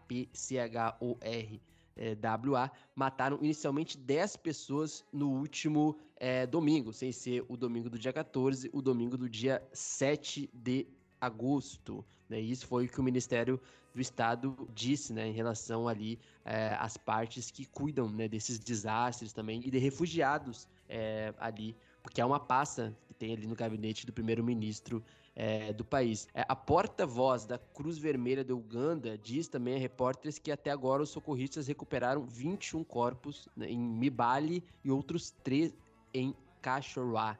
Né? É, ela diz também que um caminhão transportando suprimentos de socorro foi enviado para atender os deslocados é, nessas áreas afetadas. Lembrando também que as chuvas torrenciais elas vêm logo após uma seca prolongada nas, em outras áreas do país, né? Que deixou ou, muitas regiões ali é, ressecadas, evidentemente, e é, prejudicando as plantações, né? Com muitas dessas plantações sendo queimadas, e aí tem um, né, um problema crônico aí também, né? Porque a gente está falando de regiões que dependem muito da agricultura, né? Grande parte da região é, interiorana, digamos assim, né? Desses países como Uganda, Etiópia, são bastante rurais. Então, o pessoal não depende apenas é, do, desse meio de subsistência para exportar, para vender, não. Muitas populações é, dessas regiões dependem da agricultura para comer. É diferente entendeu? Então, para vocês entenderem a gravidade. A região leste da Uganda, ela é propensa historicamente a inundações, né? É, tanto é que essas fortes chuvas acabaram vitimando é, essas pessoas, mas é, essas chuvas intensas também, é, Marcos, já tinham levado é, a outros óbitos uh, nos anos passados. Né? Em 2018, por exemplo, no distrito de Bududa, no leste do país, mais de 30 pessoas haviam é, perdido a vida. Lá em 2010 também, cerca de 80 pessoas morreram em intensos deslizamentos de terra, né, numa chuva torrencial ainda no distrito de Bududa, que é até hoje, em 2010, com essas 80 pessoas que perderam a vida, é um dos piores desastres é, naturais de Uganda na última década, né? Para fechar, Marcos, mais de 300 mil pessoas foram afetadas por inundações e deslizamentos de terra nesses distritos, tanto de Bududa e Sironco, né, é, que ficam aí mais ao leste é, de Uganda, de acordo com o relatório do Escritório das Nações Unidas para a Coordenação e Assuntos Humanitários. Ao todo, também estima-se estima perdão, que 65 mil pessoas foram deslocadas de acordo com essas inundações aí que a gente mencionou no começo da notícia. Um pulinho na Somália, né? Já que um ex-combatente da Al-Qaeda foi nomeado ministro de gabinete no país. É, enfim, ele Parece uma sketch de Porta dos Fundos, alguma coisa assim, né? Pois é. O, o Mukhtar Robouali, né, também conhecido como Abu Mansur, né, é, ele já teve, pra você ter uma ideia, uma recompensa ali pela cabeça dele de 5 milhões de dólares. Tá? Ele é um ex-vice-líder do Al-Shabaab, né, um cara de alto escalão.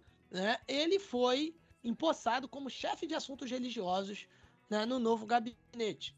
Desertou né, do grupo em 2013, após uma longa disputa ali com uh, o seu líder, né? Enfim. E aí o primeiro-ministro Hamza Abdi Barre o nomeou. É, falando um pouquinho mais dos outros ministérios, né? O Hamza Abdi Barre também nomeou o Elmi Mohamed como ministro das Finanças, o Abdi Razak Omar Mohamed para chefiar o ministro o ministério, perdão, do petróleo da Somália. E uh, no caso o, o Hamza Abdi Barre disse ali que o robô né, serviria como um ministro encarregado da religião, né, ele, ele, deu uma declaração. É, alguns analistas especulam né, que o robô, que há muito tempo denuncia o Al-Shabaab, poderia ajudar a fortalecer né, as forças do governo, enfim, ali na região natal dele, é, enfim, né, seria agora um, um, um, cara que mudou de lado ali e, e, pode ajudar, né, trazendo informações, enfim. Mas, sim, curioso, né, a nomeação de um ex-combatente do Al-Shabaab, Luiz. Inclusive, é, temos né, a aprovação do gabinete da Somália, né, Luiz? É, mas teve até tiro de morteiro, né, na situação aí. Infelizmente, eu tô indo assim, mas infelizmente é porque foi engraçada a forma que tu citou a notícia, mas é porque é muito aleatório o morteiro. Mas isso já aconteceu já, a gente já noticiou, e é bem, é uma característica é, bem recente, assim, desses grupos aí do Al-Shabaab, para chamar atenção, né? Para chamar atenção em relação a tudo que vem acontecendo em Mogadíscio, né? E isso aconteceu no domingo, Marcos, no dia 7 de agosto, onde a maioria dos membros do parlamento aprovou, né? É, o gabinete nomeado pelo país. E, e, olha, Marcos, é importante a gente falar, né, cara? Um movimento importante aí de, de desenvolvimento do sistema é, parlamentar, através da aprovação também do novo presidente. A gente que falou tanto, né? É, o quanto quão demorada eram as eleições na Somália, o quão demorado e dificultosa é essa questão do Al-Shabaab, porque o Al-Shabaab ela é uma célula que ela tá espalhada no mundo todo, né? De outros países do continente africano, mas ela é uma célula criada na Somália. Então, assim, pô, imagina é, a intensidade e, e, a grandiosidade que é isso e tu ter que lidar enquanto Estado em relação a uma célula que cresceu nesse país e que hoje é uma célula mundial. Ela está em vários lugares do mundo. E mesmo assim, o governo ali de 75 membros do primeiro-ministro, né, Hamza Abdi Barre, foi confirmado momentos após, inclusive, os morteiros atingir. Então, tipo assim, ó, teve morteiro, eu não vou citar a palavra aqui, teve morteiro, FDS, vai ser aprovado isso aqui. E foi aprovado, mesmo com os morteiros, atingindo ali bairros residenciais perto do Palácio Presidencial em Mogadíscio. O quórum né, era de 237 deputados, onde sete deles foram recusaram né, a proposta. Um deputado absteve-se, enquanto cerca de 229 deputados endossaram a aprovação dos novos ministros, dos novos ministros, perdão, né, dizendo então ali que estão aprovados. Ou seja, não houve também, Marcos, sobre essa questão do morteiro, né, na aprovação do gabinete do parlamento na capital da Somália, não houve nenhuma reivindicação imediata da responsabilidade pelo ataque, mas a gente sabe que esses ataques de morteiros já aconteceram recentemente, nos últimos meses, a gente já noticiou aqui, então mesmo que não tenha uma reivindicação exata, muito possivelmente seja de alguma célula extremista ali ligada ao Al-Shabaab ou barra Al-Qaeda na Somália a gente vai dar um pulo na Somalilândia, né? Já que no país autoproclamado, né, tivemos protestos que deixaram pelo menos 100 pessoas feridas. Né? O presidente do uh, autoproclamado país Somalilândia disse que cinco pessoas foram mortas em protestos da oposição por temores de uma eleição atrasada. Isso ocorreu aí horas depois que a polícia confirmou que os manifestantes atiraram e os acusou de não seguir as instruções dos policiais. É, uh, em alguns comentários, né, o Muzi Bihi Abdi, que é o presidente, disse que os cinco foram mortos na capital, Hargeisa, né, e nas cidades de Bural e Erigavo. É, a região da Somalilândia fica ali ao norte da Somália, né, enfim, tem aí, tá aí há três décadas né, separada da Somália e busca reconhecimento como país independente. Ele disse ali ainda, né, o presidente, quase 100 outros né, que protestavam ali ficaram feridos, a maioria deles membros das forças de segurança também, na verdade. Né? O presidente culpou os grupos de oposição pela agitação e disse que os protestos não autorizados não seriam tolerados. O governo da Somalilândia permitiu até que protestos ocorressem em seis regiões, mas em algumas áreas limitadas, né? É, mas aí os partidos de oposição não concordaram com essas áreas né, que o governo delimitou. Esses eventos levaram aí os Estados Unidos, a União Europeia e alguns outros a, de, a emitirem uma declaração conjunta expressando preocupação com o uso excessivo da força e pedindo ali a todos os lados que mantenham o diálogo. O líder da oposição, o Abdirrahman Mohamed Irro, disse que os protestos vão continuar assim até que a eleição presidencial seja realizada em 13 de novembro, tá? Tivemos aí, enfim, muitas pessoas, centenas de pessoas participando dos protestos que aconteceram no último dia 11 de agosto, né? depois que as negociações entre o governo e a oposição fracassaram, tá? Enfim, inclusive com acusação da oposição de tentar adiar a eleição. Uh, vamos aí à República Democrática do Congo, né? Que o negócio lá tá literalmente pegando fogo, não é isso? Isso aí, e é uma continuação do que a gente já tinha falado, né? É, da ode, digamos assim, é, de moradores ali na, do leste da República Democrática do Congo contra as forças de paz da ONU, né? A gente tem uma última atualização de que pelo menos 36 pessoas morreram nos confrontos ali contra as forças de paz da entidade. É, os temores, inclusive, de uma nova onda de violência na República Democrática do Congo já estavam bastante acirradas desde o último podcast é, que a gente falou, né, dos protestos mortais ali contra as forças de paz é, da ONU e, evidentemente, isso vai crescendo e isso vai indo para outras, outros territórios, outras regiões e criando tensões regionais dentro do país. E dentre essas 36 pessoas que perderam a vida, é, quatro delas são pessoas das forças de paz da ONU, tá? Isso aconteceu nas últimas semanas, aí onde centenas de manifestantes né, incendiaram prédios da ONU né, em várias cidades ali nas províncias da fronteira oriental da República Democrática do Congo. Lembrando é, também, Marcos, né, as eleições elas estão marcadas para o ano que vem, né? E aí vários analistas ali congoleses dizem é, que esses atores políticos, digamos assim, estão alimentando essa agitação, prevendo as eleições.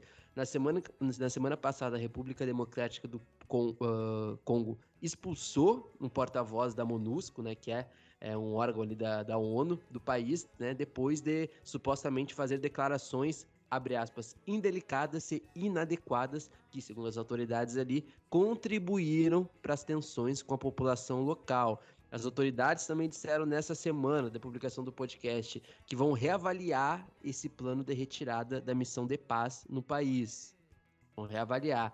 Os civis ali no leste da República Democrática do, uh, do Congo, principalmente em Goma, né, acusaram a MONUSCO, que atua há mais de uma década nessa região, de não proteger ali a população da violência das milícias que tem naquela região, né? Que querendo ou não, e realmente é uma verdade, se intensificou bastante nos últimos meses. Então, essa região do leste da, do Congo, a gente sempre fala que é uma região bastante delicada, né, com um crescimento muito grande das milícias ali e uma incapacidade mesmo, tanto não só da ONU, tá, mas tanto do próprio governo congolês é, de combater as milícias ou de entre, aspas, é, entre aspas, não, é, sendo mais objetivo, proteger a população local ali, que é o mais importante, tá? Em uma pesquisa publicada na quinta-feira, do dia 4 de agosto, 44% dos entrevistados disseram que a MONUSCO deveria deixar a República Democrática do Congo imediatamente, que é mais ou menos aproximadamente ali o mesmo número daqueles que queriam que a missão ficasse em 2016, numa antiga pesquisa, né? A MONUSCO, ela deve entregar a maior parte ali das suas funções às forças locais do país até 2024, de acordo com o cronograma ali que está elaborado é, desde o ano passado, 2021, mas o governo congolês agora pretende acelerar essa saída, Marcos, né? Isso foi o que o ministro das Relações Exteriores, o Christophe Lutundula, Lutundula perdão, disse. Então, Marcos, vamos ficar de olho porque as forças de paz aí, é, né, elas estão bastante pressionadas, né, porque elas são acusadas ali também de retalhar com força é, excessiva alguns manifestantes, ou vários deles com munições reais mesmo, né, bala, né, armas, né. Vamos ver, vamos atualizar o que vai acontecendo na, no leste da República Democrática do Congo, porque isso vai ter vários desdobramentos lá na frente. Vamos é, agora para um giro na África do Sul. Ah, vamos para um giro na África do Sul. E a primeira notícia é, envolve o senhor Círio Ramaphosa, já que, uh, enfim, ele pode dançar. Temos aí já um movimento né, do parlamento para, enfim, considerar um processo de impeachment contra o Círio Ramaphosa, presidente da África do Sul. É um movimento de transformação africano, ATM, enfim, entrou ali com uma moção que deu o pontapé inicial para esse processo. Inclusive, eles disseram, né, pediram ao parlamento é, uma atitude proativa né, no desempenho ali de, né, do papel de supervisão né, do presidente Ramaphosa, enfim, e na, no julgamento dessas questões. O movimento da, de transformação africana disse também que, que os outros partidos estavam se movendo muito devagar para determinar ali as irregularidades por parte do Ramaphosa em conexão com o roubo em sua fazenda uh, né, em Popo há mais de dois anos. O parlamento né, adotou ali algumas regras para orientar o processo de né, impeachment em 2018. Uh, ah, na sequência, um teve, né, tivemos ali um acórdão do Tribunal Constitucional é, relacionado né, ali com, com essa situação, né, mas enfim, o ATM agora né, é, tenta aí colocar para frente esse processo. A crença ali por parte do movimento de que o Ramaphosa violou a lei em pelo menos quatro casos, né, enfim, e aí o presidente vai ter que nomear um painel independente para analisar as provas e determinar se é necessária uma investigação, no caso, o presidente do parlamento. Né? O painel de três membros vai ter que fazer uma recomendação à Assembleia Nacional né, se existem de fato motivos para iniciar um inquérito de impeachment. É, Luiz, agora a gente vai para uma pauta que né, a gente vai falar aqui sobre abuso sexual, inclusive. Então, assim, se você, nosso ouvinte, é, não quer ouvir essa parte, dá uma adiantada em, em alguns minutos aí, em dois, três minutos, né? Já que a gente vai falar de tensões da África do Sul. E essas tensões né, continuam altas no país após um incidente de uh, estupro coletivo, não foi isso, Luiz? É, isso mesmo. E, e, essa é uma notícia tão grave, Marcos, que não tem como a gente não noticiar, né? É, evidentemente que, evidente que a gente tem é, uma curadoria, a gente tem muita sensibilidade na hora de noticiar, mas a, pela relevância do caso, é impossível a gente não citar, é impossível a gente não noticiar, né? Então espero que o pessoal entenda o nosso princípio jornalístico nisso, tá bom? Como o Marcos disse, é, óbvio, se quiserem passar é, a notícia, não tem problema nenhum, mas a gente aqui tem que noticiar porque é realmente um assunto bem importante pra gente noticiar aqui. Até porque as sanções. Isso aconteceu, Marcos, na sexta-feira, no dia 5 de agosto, depois que mais de 80 pessoas foram ali supostamente implicadas em um estupro coletivo, né? E, inclusive, é, as autoridades, elas culparam, Marcos, os garimpeiros ilegais que trabalham ali numa região da África do Sul. Na manhã de sexta-feira, um grupo de mineiros ilegais escapou é, de uma multidão que, inclusive, foi cobrar, tá?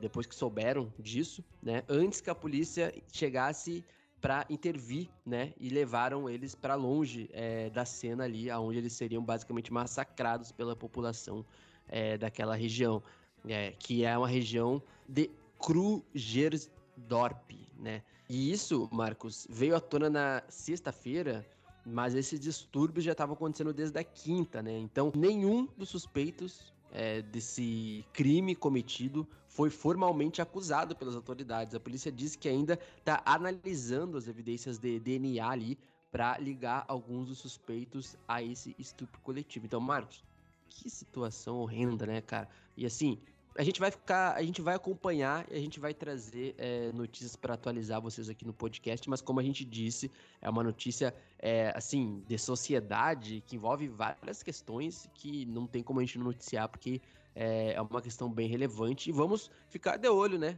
É, nas autoridades sul-africanas que até agora não basicamente não deram um pio sobre uma, em relação à praticidade é, desse crime cometido, né? O crime a gente sabe que foi cometido. Mas agora a gente quer saber quem são, de fato, os grandes culpados disso. Exatamente, Luiz. É, enfim, grave que se apure. Né? A gente vem noticiando há muito tempo, né? Situações muito complicadas na África do Sul. E a gente espera que haja de fato uma, uma solução, né? Enfim, e justiça. Né? Justiça, justiça.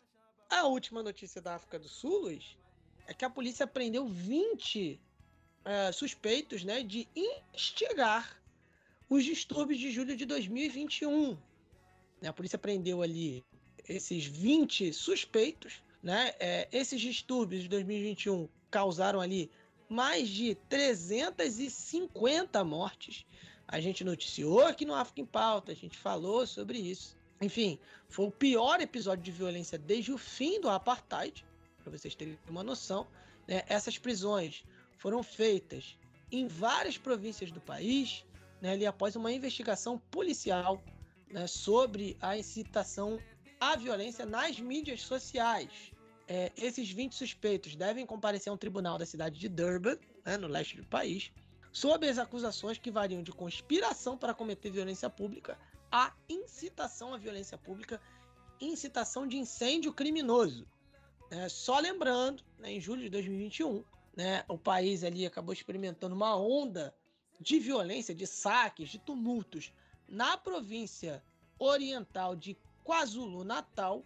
Inicialmente, ela foi desencadeada pela prisão do, do Jacob Zuma, ex-presidente, né, que foi condenado por desacato ao tribunal. Né, ele já tinha uma série de acusações, é, tinha que comparecer ao tribunal, não compareceu, foi preso. E aí o negócio ficou tenso.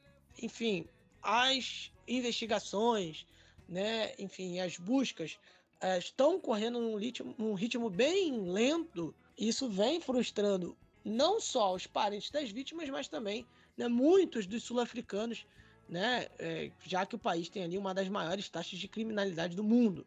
Só para você ter uma ideia, foram mais de 8 mil incidentes relatados. A polícia, né, enfim, nessa, nesses distúrbios, sendo que uh, tivemos aí 5.500 prisões e 2.435 casos aguardando julgamento. Então, né, essa conta tá, tá vindo até agora. É, inclusive, esses distúrbios, a gente falou no programa, né, é, a gente abordou né, no, no, programa No África em Pauta em 2021. É, também foi tema da nossa primeira participação lá no, no Podnext, né? Enfim, que a gente participou também agora recentemente.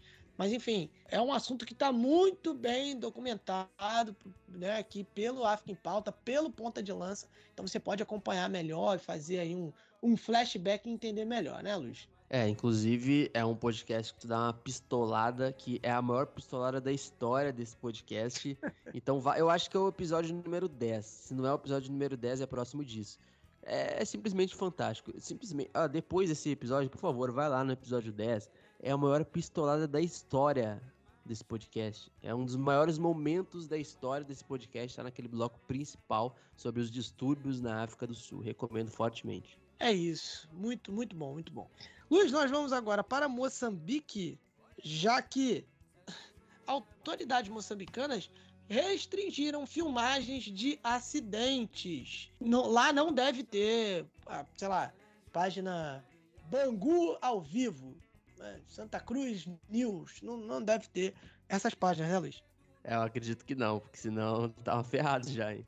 Até porque é, o, o, país proibiu as pessoas de filmar cenas de acidentes e desastres, né? É tipo assim, primeiro chame as autoridades de emergência, de emergência para prestar assistências e não filme. Isso é uma coisa muito século XXI, né, Marcos? As pessoas, em vez de ajudar as outras lá, ficam filmando e rindo, ou ficam filmando a desgraça alheia. E agora, em Moçambique, é proibida essa patifaria. A medida visa mudar as atitudes ali dos cidadãos, né, que apenas tiram fotos de acidentes, né, ou outras situações de emergências, e simplesmente publicam nas redes sociais. Se o fulaninho lá se deu bem, se deu mal depois, não querem saber, não. O importante é colocar, sei lá, no TikTok, no YouTube, no Facebook. Eu sei que usam bastante Moçambique, Facebook. Enfim, a medida faz parte da nova lei do Serviço Nacional de Segurança Pública, aprovada em dezembro do ano passado e acaba de entrar em vigor. Então, aqueles que não. Olha só, ou melhor, escutem só o pessoal aqui do, do África. Do África em pauta. Aqueles que não cumprirem devem pagar uma multa de até 100 vezes o salário mínimo do país. 100 vezes o salário mínimo do país, que é de atualmente 125 dólares, convertendo aí para os reais não tem a dá uns 600 e tantos, não sei, reais, mais ou menos 700. Isso, né, se uma investigação também, evidentemente, provar que a pessoa que divulgou as imagens estava no local e não informou as autoridades é, sobre o acontecido, sobre o incidente, tá? Ou seja, uma pessoa que forneça informações falsas sobre um determinado incidente também pode enfrentar um processo criminal, de acordo com o porta-voz da Autoridade Nacional de Investigação Criminal em Moçambique. Enquanto a nova medida já está em vigor, um regulamento sobre como ela deve ser implementada está sendo elaborado ainda, tá? Para incluir mais detalhes de como essa infração vai ser punida, minimamente falando ou máxima, né? Vai ter um grau de um grau de, como é que eu posso dizer, Marcos? Um grau de não sei. Eu perdi aqui. Um grau. Não sei, um perdi o termo. Um grau. E é assim que encerra essa notícia aqui, né, moçada? Meu Deus, é, como é que eu vou dar a próxima notícia, né? Nesse clima. Uh, enfim, novos ataques, nós tivemos novos ataques uh, em uma área rica em petróleo em Moçambique, provavelmente de, de jihadistas, né, que atacaram ali aldeias do norte de Moçambique né, que é rica em gás. E aí tivemos a morte de pelo menos três pessoas. Né? Os relatos locais dizem, enfim, as, as aldeias foram invadidas e incendiadas, né? Enfim, é, é, é né? tivemos ali casas nos distritos de Muidumbi e Mocimboa da Praia, né? Na província de Cabo Delgado, enfim, no último fim de semana. Muitos moradores foram forçados a fugir né, buscar refúgio em aldeias vizinhas, né, uh, apenas algumas semanas depois de terem retornado às suas casas por conta de ataques anteriores. Esses ataques aconteceram apesar do forte deslocamento de soldados né, que tem ali na área, né, que são apoiados ali por tropas de Ruanda né, e do Bloco Regional da Comunidade de Desenvolvimento da África Austral. Né? O pessoal não está atacando é, áreas ricas em petróleo e gás para colocar gasolina pô, no, no, no tanque é para vender. É para vender. É para desviar isso e vender. Resta saber quem financia isso. Né? Isso é algo que, por exemplo, a Nigéria está investindo, tá investindo né, em procurar né, da onde vem o dinheiro né, para ir. Já diria aquele né? quadro do Fantástico, né? Cadê é, o dinheiro que estava aqui? Cadê o dinheiro que estava aqui? É o famoso follow the money, né? E aí o, o é, é né, enfim, né, Moçambique nem está fazendo isso. Mas é, o que eu estou querendo dizer aqui é que esses ataques a áreas ricas em petróleo não é para o pessoal botar gasolina, não é só para dominar a região e dizer que, que dominou, mas é também para conseguir lucro em cima disso, né? E tem quem pague. Então isso é algo para ficar atento. É, a gente encerra esse segundo bloco, Luiz, chamando esse quadro que arrasta multidões. Também pudera. Ele é apresentado pelo homem que, segundo a Forbes, é o solteiro mais cobiçado do mundo. Sim, eu estou falando de Marcelo Aguiar. Marcelo Aguiar é, apresenta o resgate histórico nessa semana. O guia Marcelo Aguiar. É com você, Marcelo.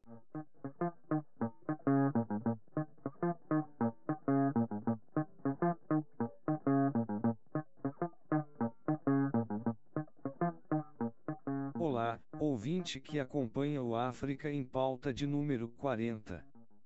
Estamos aqui, novamente, para apresentar o quadro Resgate Histórico, que está sendo lançado no dia 14 de agosto de 2022. O Resgate Histórico é o quadro do África em Pauta que trata da história do continente africano e de África em diáspora. Para poder falar sobre esses assuntos, a gente resgata acontecimentos e lembra de grandes personalidades, sempre tendo em vista as datas próximas do calendário em relação à publicação deste episódio. Nosso foco dessa vez é a segunda parte de agosto. E começamos com a celebração de algumas independências. Em 6 de agosto, é celebrada a independência da Jamaica em relação ao Reino Unido, neste dia, em 1962. O país localizado na América Central tem grande contribuição para o povo preto do mundo inteiro, nas artes, na política e em muitos outros temas. Usain Bolt, Lisa Anna, Bob Marley, Marcus Garvey são algumas das personalidades de Jamaica que marcaram seu nome na história. Após séculos de colonização da Espanha e posteriormente da Grã-Bretanha, os jamaicanos passaram a controlar os assuntos do país. O país passou a ser administrado por um primeiro-ministro e seu gabinete eleito. A República da Costa do Marfim, país do craque Didier Drogba, celebra em 7 de agosto sua independência desde 1960. Por décadas, o país foi uma colônia francesa. Anteriormente conhecido como o ou o Banguichari, a República Centro-Africana declarou sua independência em relação à colonização francesa em 13 de agosto de 1960. Já 15 de agosto é o Dia Nacional do Congo ou Congo Brazzaville e também marca a celebração da independência do país. Em 1960, nesta data, o país conquistou sua autonomia em relação à França. Também conhecido como Dia da Fidelidade. O Ouiuidé Dahab Day ou Dia de Ouiuidé Dahab é um feriado no Marrocos e comemora o retorno da região e estado de Ouiuidé Dahab ao Marrocos, em 14 de agosto de 1979. Ouiuidé Dahab é a província marroquina mais ao sul. Está localizada no território disputado do Saara Ocidental, que havia sido ocupado pela Espanha desde 1884. Em 1975, os Acordos de Madrid dividiram o controle do Saara Ocidental entre Marrocos e Mauritânia. Em 14 de agosto de 1979, 360 líderes de aldeias e clérigos de Ouiu e Dahab visitaram Rabat, a capital do país, para prestar juramento de fidelidade ao falecido rei Hassan II. O juramento foi visto como uma luz verde para o Marrocos anexar a região em nome da nação. Em 17 de agosto é celebrado o aniversário do ativista jamaicano Marcus Garvey. Ele nasceu em St. Ansbay em 1887. Foi o líder do movimento de volta para a África e foi um dos principais representantes da luta pelo fim das colônias europeias no continente africano. Em 1914, ele criou a Associação Universal para o Progresso Negro, mais conhecida como UNIA, a qual tinha como lema um Deus, uma aspiração, um destino. A organização tinha como principais bandeiras a promoção da consciência e unidade do povo preto, o desenvolvimento de África com o fim do domínio colonial e a transformação do continente em potência. O protesto contra o preconceito e a perda dos valores africanos.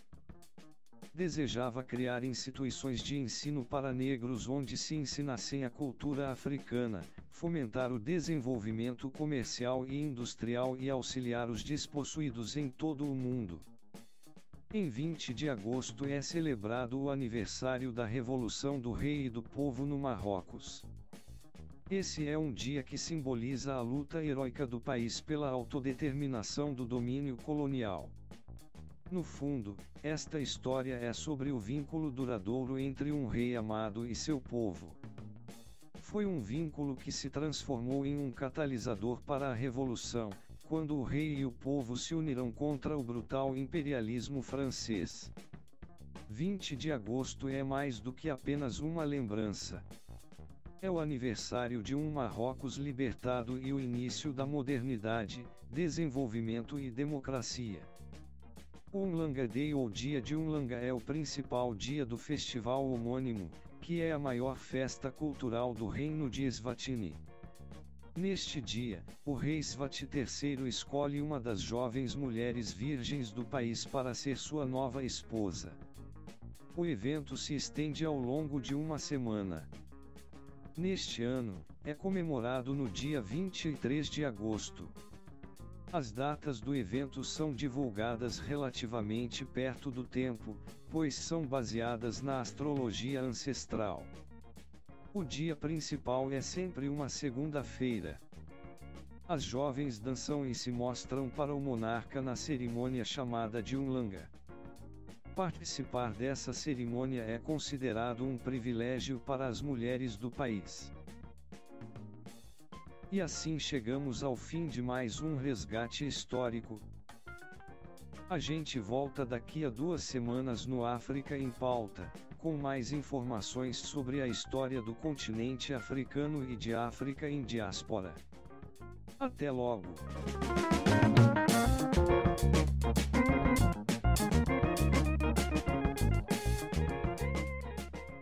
Isso aí, muito obrigado aí ao Marcelo Aguiar né, por, por esse resgate histórico.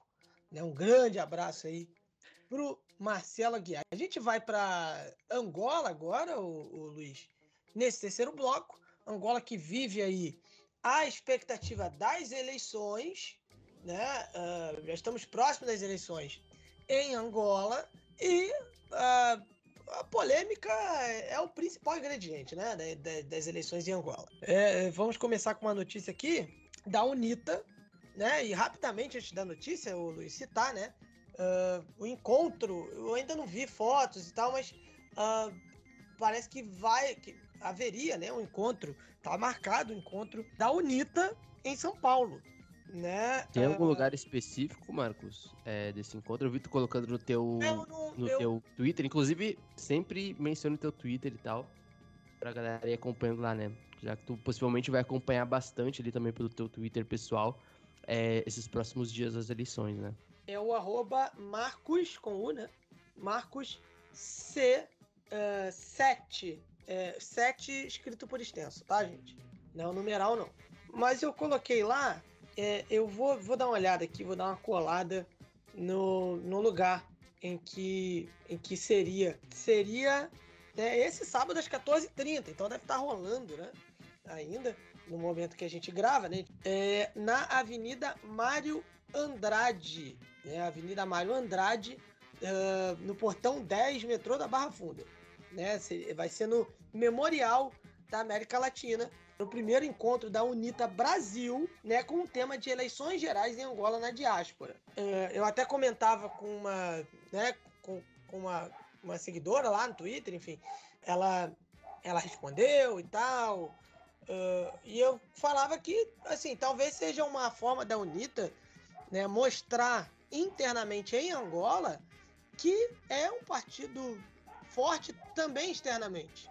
Que é interessante para a UNITA mostrar-se como um partido forte fora de Angola. Porque, assim, o MPLA, por exemplo, é um partido forte. Ah, tá atrás das pesquisas, sei lá. Mas é o MPLA, entendeu? O MPLA é influente. Né? O MPLA é um partido conhecido, né? Um partido, enfim, é, é, é, governa o país há muito tempo. Então, talvez, talvez seja também uma forma de mandar um recado internamente e mostrar, né, a, a força também uh, da UNITA, né? E, e, assim, isso no Brasil também tem um fator muito interessante, porque o Brasil é um país que tem muita influência em Angola. Não estou falando hoje em dia aquela influência comercial que já teve e tal, mas as novelas que eles veem são as novelas do Brasil. Né? Eles querem, né, por verem as novelas do Brasil, eles adotam alguns hábitos brasileiros, né? Enfim, acabam ouvindo alguns artistas brasileiros e por aí vai. Entendeu? Então Inclusive, então, Marcos, Paula Fernandes é muito famosa lá pelo Isso, Paula Fernandes é extremamente famosa. Dizem que toca até em casamento. Sim, sim, sim, bastante, bastante. Mas, enfim, tem, tem todo esse componente. Mas voltando à, notícia, né, a UNITA, principal partido de oposição de Angola, né, que, que enfim, parece que tem uma, uma boa chance de fazer de fato frente ao MPLA nas eleições e até vencer as eleições, a UNITA uh, disse que as eleições em Angola não serão transparentes e o MPLA, por sua vez, respondeu dizendo o partido de oposição tem medo da derrota. Né? A UNITA continua reclamando né, pela não publicação das listas provisórias dos cidadãos eleitores, né? enfim, os eleitores aptos a votar e, e né, a presença de mortos tá? entre ali os documentos uh, de cidadãos, de cidadãos, desculpa, maiores disponibilizados pela Comissão Nacional Eleitoral. Né? Isso é bizarro, que... né, Marcos? Mas é. acontece muito. Assim, é. de fraudes né, em relação a, a votos, literalmente votos fantasmas, né? Perdão o termo, mas basicamente isso. É, por exemplo, é, eu vou citar um exemplo aqui que, se bobear, até quem não gosta de futebol vai entender. Que é, são as eleições no Vasco. que, é, que vira que vira matéria, pô, do Jornal Nacional.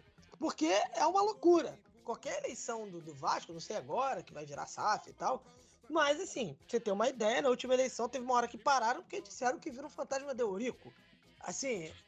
Cara, isso daí é, é, é um dos maiores memes recentes da história do futebol brasileiro. É, mas. Meu Deus do céu. Mas também tem aquela coisa de lista de, de gente morta na lista, da chapa. É, aconteceu no Botafogo também, na última eleição, enfim. Então, assim, é, é, é algo muito complicado. Sendo que a gente está falando aqui de um país. A gente está falando de um país. está falando de um país é, que é um dos maiores produtores de petróleo no continente africano. Né? Então, assim, não é qualquer coisa. Então, dentro disso, né, a UNITA afirma que não tem a menor condição né, de, de termos eleições livres e justas e transparentes em Angola. O MPLA respondeu, né? Disse aí que o partido do Adalberto Costa, né, conhecido também como Galo Negro, tem medo da derrota. Né? De, é, é aquilo, né? É o MPLA diz, ó, estão tumultuando aí porque estão com medo da derrota, né? E aí vão ficar inventando essas desculpas, né? O que por um lado, vamos lá, tá? Vamos botar os, os cenários. Pode ser? Pode ser. Pode ser que de fato o MPLA venha a ganhar, porque assim, o MPLA ganhar não é nenhum absurdo, tá? Porque o MPLA é o MPLA.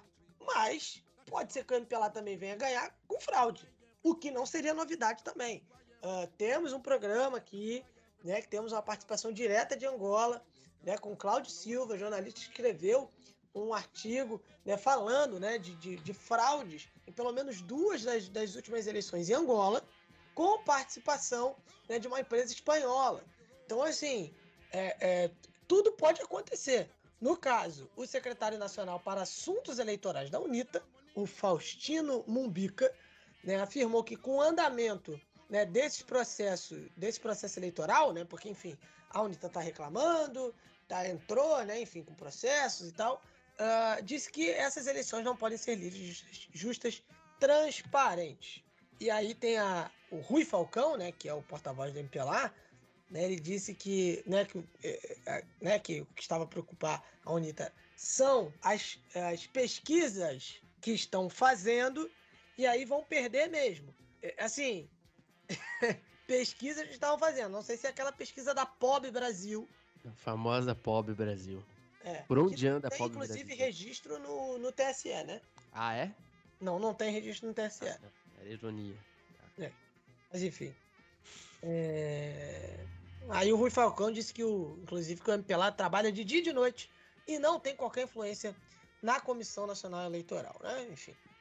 Continuando a falar de eleições, né, Luiz? A missão europeia, né, temos uma missão europeia que está iniciando trabalhos de observação eleitoral no país, não é isso? É, é isso. A- inclusive, a presidente do Tribunal Constitucional de Angola, né? No caso, a chamada TC, né? Tribunal Constitucional, recebeu na segunda-feira, agora dia 8 de agosto, a missão de peritos eleitorais da União Europeia, né? Que vai preparar a observação das eleições agora do próximo dia 24 de agosto. A presidente, é, além de ter recebido é, aí essa missão de peritos, disse que oito organizações internacionais foram convidadas. Olha só, Marcos, oito organizações internacionais foram convidadas para trabalharem ali como observadoras das eleições gerais de Angola, enquanto duas mil organizações nacionais farão o mesmo. E Marcos, eu vou. É importante a gente. ah, Tu falou sobre a UNITA em São Paulo. É importante a gente contextualizar e informar para a galera, né, o voto na diáspora, né? Porque, por exemplo, nesse sábado, agora no dia 13 de agosto, um dia antes da publicação desse podcast, é, teve uma tretinha, mas muito ainda nesse tema que tem falado sobre mortos que votam, porque o João Lourenço, é, Marcos, o líder do MPLA, né, e candidato a presidente, ele fez um comício é, hoje no Lambu- Lubango, perdão, em- no estado de Huila, né, é, que inclusive é uma região, é uma província, perdão, né, aonde é a terceira praça eleitoral ali do país, né? E nessa província de Huila, cerca de 1 milhão 235 mil 527 eleitores votarão nas próximas eleições em 1457 eh, 57 assembleias. Ou seja, é uma região bastante importante, tanto para a situação quanto para oposição, né? E para os outros partidos também. Então, Marcos, ele disse, eu vou colocar umas aspas, porque aí tava muito em volta essa questão, né, das fraudes, dos votos fantasmas, e aí o João Lourenço, candidato a presidente, ele disse é, exatamente assim, eles, né, se referindo à oposição, à UNITA, têm medo que os mortos se levantem e vão votar. Mas estejam descansados, os mortos não vão ressuscitar no dia 24. João Lourenço, líder do MPLA, candidato aí também a mais um cargo de, de, de quatro anos, cinco anos, quatro anos ou cinco anos, Marcos, na Angola? São cinco anos. Cinco anos na Angola, né? Então é isso que o, o líder do MPLA disse. E para fechar, Marcos, sobre os votos na diáspora, né? Já que a gente estava falando do, do encontro da UNITA em São Paulo, cerca. Do, do, primeiro, né? É, vamos contextualizar no âmbito maior. Cerca de 14. É, basicamente 14 milhões e 400 mil eleitores são esperados nas urnas das eleições do dia 24 de agosto em Angola.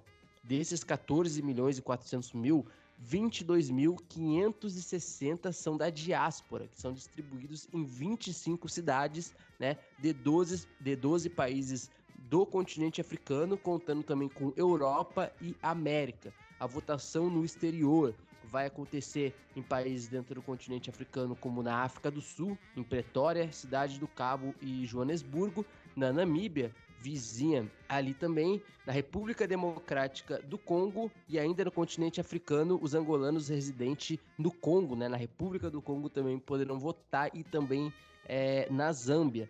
E aí, evidentemente, na América a gente tem outros países. Eu acredito que é, o Brasil também é, sim, Marcos, sim. esteja, né? É, eu, eu, tá, eu vi outro dia uh, uma postagem do consulado angolano no Rio de Janeiro uh, falando disso também, né? É, é, falando, né?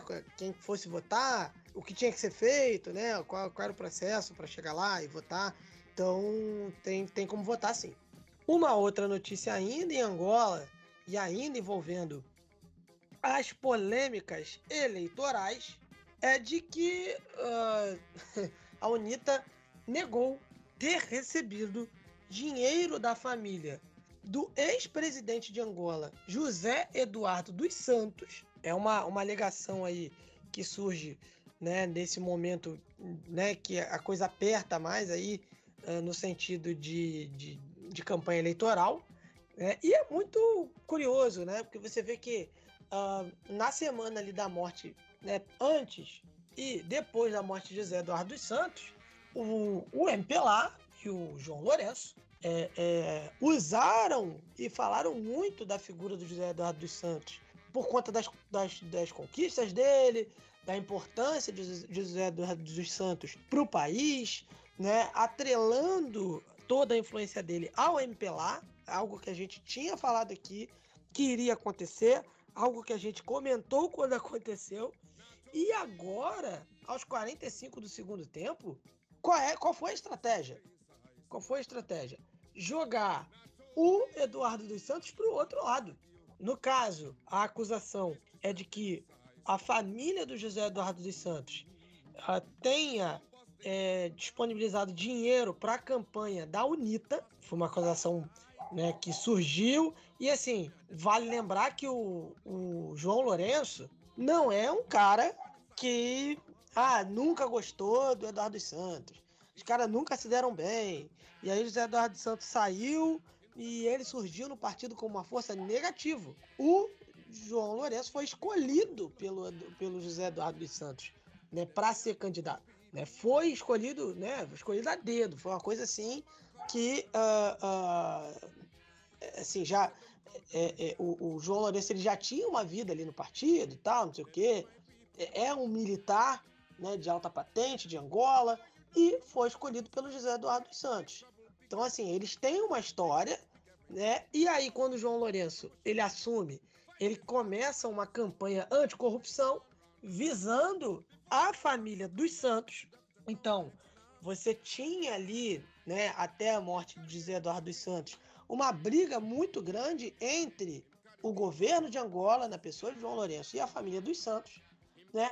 Quando José Eduardo dos Santos morreu, você teve ali meio que uma, entre aspas, uma trégua, né, por conta da morte da figura de José Eduardo dos Santos, mas parece que agora né, a coisa toda voltou à tona. E a UNITA nega que recebeu esse dinheiro, né, uh, o que também não seria nada assim, absurdo, né, Luiz? Porque assim, talvez o maior interesse da família dos Santos é que João Lourenço saia do poder.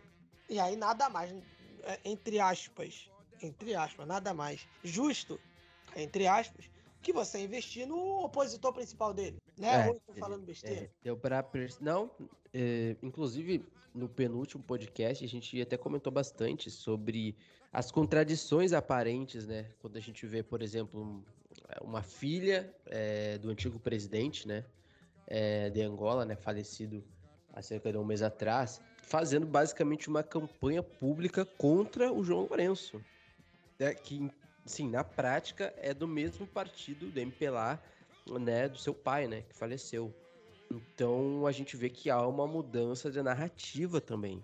E assim, sei lá, pro MPLA é, é, é, bastante preocupante. E o que eu sinto, e tenho a, até pra gente colocar pra galera aqui, que tá nos ouvindo, é que a campanha do MPLA é, presidencial, né, esse uh, antes e durante a campanha, é uma campanha bastante fragilizada do ponto de vista narrativo, né, dessa disputa da narrativa.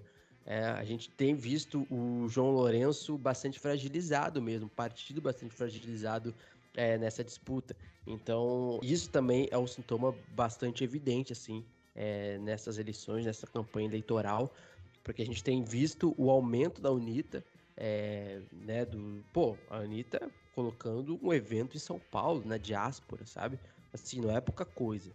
Então, quando a gente vê esse tipo de movimento e o MPLA, evidentemente, é, tentando construir ali entre os seus, no seu território é, eleitoral, né, algo que já tem construído nos últimos anos, mas ainda assim, midiaticamente falando, do ponto de vista do que acaba vindo para fora de Angola e do que acaba também ressoando dentro de Angola, é que a UNITA, independente do resultado, tá, gente? Independente é, de quem for eleito presidente angolano, a UNITA, ela saiu vencedora.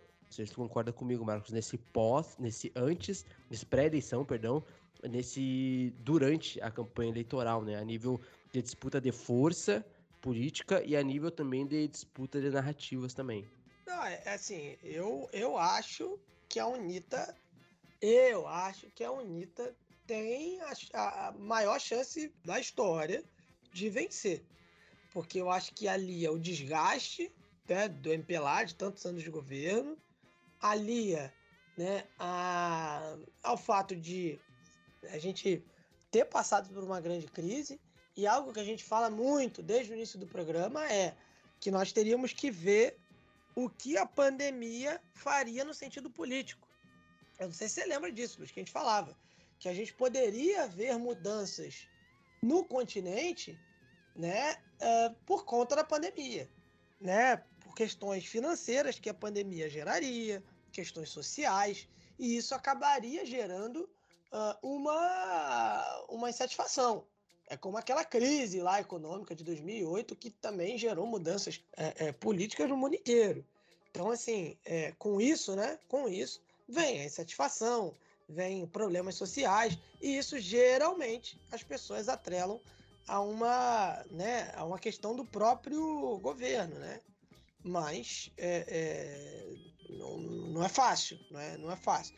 Assim, ao mesmo tempo que eu não vejo uma, sabe, uma coisa absurda se o MPLA ganhar, né? Porque o MPLA é o MPLA, é, eu vejo aí a UNITA dessa vez é, muito bem cotada para uma vitória. Para uma vitória. No mínimo, enfim, é, é, é, no mínimo vai, vai dar um susto muito grande. Ah, e assim, a gente é muito transparente aqui com os nossos ouvintes, com as nossas ouvintes do, do African Pauta, mas assim, é meio inviável. Não, não é meio inviável, é um tanto inviável a UNITA não vencer. Mas a gente sabe como é que são as coisas de Angola também, como o eleitorado MPLA é muito forte, né, historicamente, por um discurso histórico também bastante viável, bastante legítimo, mas também a gente sabe que o descontentamento, né, em Angola, com relação a um governo, e a, não é nem a verdade com o governo, né, com o partido que está há muito tempo, né, e as desigualdades aumentando também nesse pós-pandemia, e isso gera uma revolta. E aí, Marcos, acho que é importante a gente falar, né? É, esse podcast vai ser no dia 14, o nosso, a nossa próxima edição deve sair dia 28, acredito eu, né? Então a gente vai atualizar é, lá no arroba PDL, no Twitter principalmente, mas essas próximas semanas são decisivas, né, Marcos? Inclusive, é, acredito que alguns pontos, talvez escolas, é, e alguns pontos comerciais devam fechar no dia da eleição, muito provavelmente, né? Como é o padrão, como sempre diz. Então, é, essas últimas duas semanas realmente são duas semanas decisivas, como nunca antes na história de Angola. Na história de Angola após a independência. Então, a gente está é, registrando aqui juntos, né? Quem está ouvindo o podcast também, um momento histórico de Angola. Independente do resultado, é um momento já histórico, como nunca antes nessa disputa é, eleitoral entre MPLA e UNITA, né, Marcos? Luiz, me arrisco a dizer que essas são as eleições mais tensas desde o acordo de paz. São as eleições mais tensas do acordo de paz. Eu acho que, assim, essas são as eleições que têm, a depender de como as coisas correrem, uma possibilidade de, de, de repetir 1992 que nós tivemos eleições, a UNITA não aceitou o resultado. Né? A UNITA ela iria até para um segundo turno, mas ela não aceitou o resultado. Isso culminou na volta da Guerra Civil, que, enfim, só encerrou de fato, de fato, de fato, oficialmente em 2002. Então, assim, ah, tá fazendo sensacionalismo, tá fazendo. Não, não, não tô. Tá? E nem quero que aconteça para eu ter razão. Tá? Não quero que né, a gente tenha problemas de segurança para eu ter razão. Mas mas me parece algo muito assim. É, é, uma situação muito tensa, extremamente tensa em, em, em Angola, e eu acho que, né, é, é, é, assim, resta aguardar. Mas, assim, espero muito, espero muito de verdade que não, não aconteça nada, mas temo, temo mesmo na questão de segurança aí nessas eleições. É, a gente vai agora para a África Ocidental, a gente vai subindo, né? E a gente chega à Nigéria. É, a gente vai à Nigéria, já que forças de segurança nigerianas prenderam né, os suspeitos por aquele ataque, né, aquele massacre que aconteceu em uma igreja. A gente até uh, repercutiu aqui no programa essa notícia. Aconteceu no mês de junho, no dia 5 de junho, né, uh, durante um, um, né, uma missa de manhã, uma igreja católica, né, igreja católica de São Francisco, no sudoeste da Nigéria. 40 pessoas foram mortas, entre tantas outras feridas. Né? Os, os funcionários do governo acusaram o grupo jihadista ISWAP, né, que é afiliado do Estado Islâmico, dos ataques. Uh, e aí, né, tivemos notícia aí do dia 10 de agosto, né, a prisão por uh, em uma operação conjunta, conjunta do Exército, da Polícia e algumas outras forças de segurança. Né? O presidente nigeriano Muhammad, uh, Muhammadu Buhari, é, enfim, condenou o ataque, né? É, e assim, não, não foi o primeiro ataque, é uma série de ataques que vem acontecendo nos últimos 12 anos por parte da insurgência jihadista, enfim, com mais de 40 mil pessoas mortas. Então temos aí a prisão desses suspeitos né, e agora aguardar né, o que que o que, que vai ser feito aí, enfim, qual vai ser a pena, né, acompanhar os desdobramentos disso. É, a gente vai para outra notícia, Luiz. É a notícia de que pelo menos 31 pessoas ainda estão sendo feitas reféns em mais um, mais um ataque a um trem nigeriano. É, exatamente, né? A gente até, tanto é, essa última notícia que o Marco citou, quanto essa notícia do trem, né, em Kaduna, a gente tem episódios específicos explicando cada um deles. Então vocês podem ir colocando para baixo aí no seu feed, eh, de acordo com o agregador de podcasts preferidos é, dos nossos ouvintes, até porque aconteceu aquele ataque em Kaduna, em Kaduna é, na Nigéria, mas assim, muitos, muitas dessas pessoas ainda seguem reféns dos extremistas. É importante, tá? Não é um caso acabado, finalizado e etc. Como o Marco disse, né? Pelo menos 31 pessoas ainda são mantidas como reféns, tá? Por homens armados, né? Lembrando, né, que aqueles homens atacaram um trem no noroeste da Nigéria. É, inclusive, é um discurso ali bastante confirmado pela presidência do país. Oito pessoas foram mortas e dezenas foram sequestradas lá no dia 28 de março, quando os agressores detonaram uma bomba em uma ferrovia e abriram fogo contra um trem em Abuja, né, em Abuja, era um trem que ia de Abuja, né, na capital ali econômica da Nigéria, para Kaduna, né, cidade onde as gangues criminosas exercem ali várias atividades, né. Então, depois de se encontrar ali com suas famílias na capital Abuja, né, o Buhari, o presidente do país, disse que entendia as emoções dos familiares e também ele pediu o uso da força para libertar é, os entes queridos ali dos familiares, né, essas 31 pessoas, no mínimo, que estão é, na mão desses extremistas, né? Os sequestradores, eles é, exigem, Marcos, a libertação de 16 de seus comandantes presos em troca dos reféns. É algo que acontece muito, né, entre vários países no mundo, né? Por exemplo, acontece muito é, no Ocidente. É, agora aconteceu, não vou lembrar o nome agora, mas o pessoal que está nos ouvindo aqui no podcast deve lembrar, né? uma jogadora famosa de basquete foi presa porque estava portando cannabis numa viagem para a Rússia e aí foi condenada agora a cerca de quase 10 anos, eu acho, de prisão. Né? E, e quando a gente sabe que a Rússia, né, nesse contexto da guerra Rússia-Ucrânia, é, anti-Estados Unidos, a Rússia está exigindo né, é, a soltura dela, para a soltura dela, a, a soltura de outros presos russos nos Estados Unidos, né? Então é mais ou menos isso que acontece. Então na Nigéria é a mesma coisa em relação ao governo da Nigéria com os sequestradores em Kaduna. Né? Então eles estão pedindo a libertação de 16 dos seus comandantes presos, tá? E em várias ocasiões, é, Marcos, esses sequestradores ameaçaram executar essas pessoas que estão é, aí é, em cativeiro, tá? Só que, por enquanto, eles libertaram cerca de 20 reféns. Tá? Então o presidente Buhari não disse se o governo concordou é, com essas demandas, mas o que a gente sabe é que várias fontes já confirmaram que essas, é, esses grupos né, são combatentes é, jihadistas ligados ao Qaeda né, e que cooperam né, com outras gangues criminosas aí, dependendo da região da Nigéria. Mas então, Marcos, atualizando, pelo menos ainda 31 pessoas continuam reféns daquele ataque lá ao trem que ia de Abuja para região de Kaduna, na Nigéria. A gente vai agora para Gana, Luiz, já que o presidente do país deu ali um forte discurso né, falando sobre reparações na África. Né? O presidente Gana, o Nana Addo Dankwa Akufo-Addo, né, pediu ali reparações de escravidão para a África e a diáspora africana. Ele falou na cúpula de reparações e cura racial, na segunda-feira, dia 1 de agosto. Né, ele disse que essas reparações estavam muito atrasadas e precisavam ser intensificadas. Ele questionou ali os padrões né, dobrados no, no, no, debate. Ele questionou é, os padrões dobrados no debate né, quando se tratava de outras raças e grupos étnicos que foram injustiçados historicamente. Né? Abrindo aspas para ele, diz o seguinte: os nativos americanos receberam e continuam a receber reparações.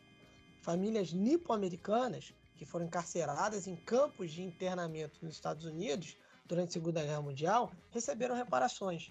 O povo judeu, 6 milhões dos quais pereceram dos campos de concentração da Alemanha hitlerista, recebeu reparações, incluindo subsídios e apoio à pátria.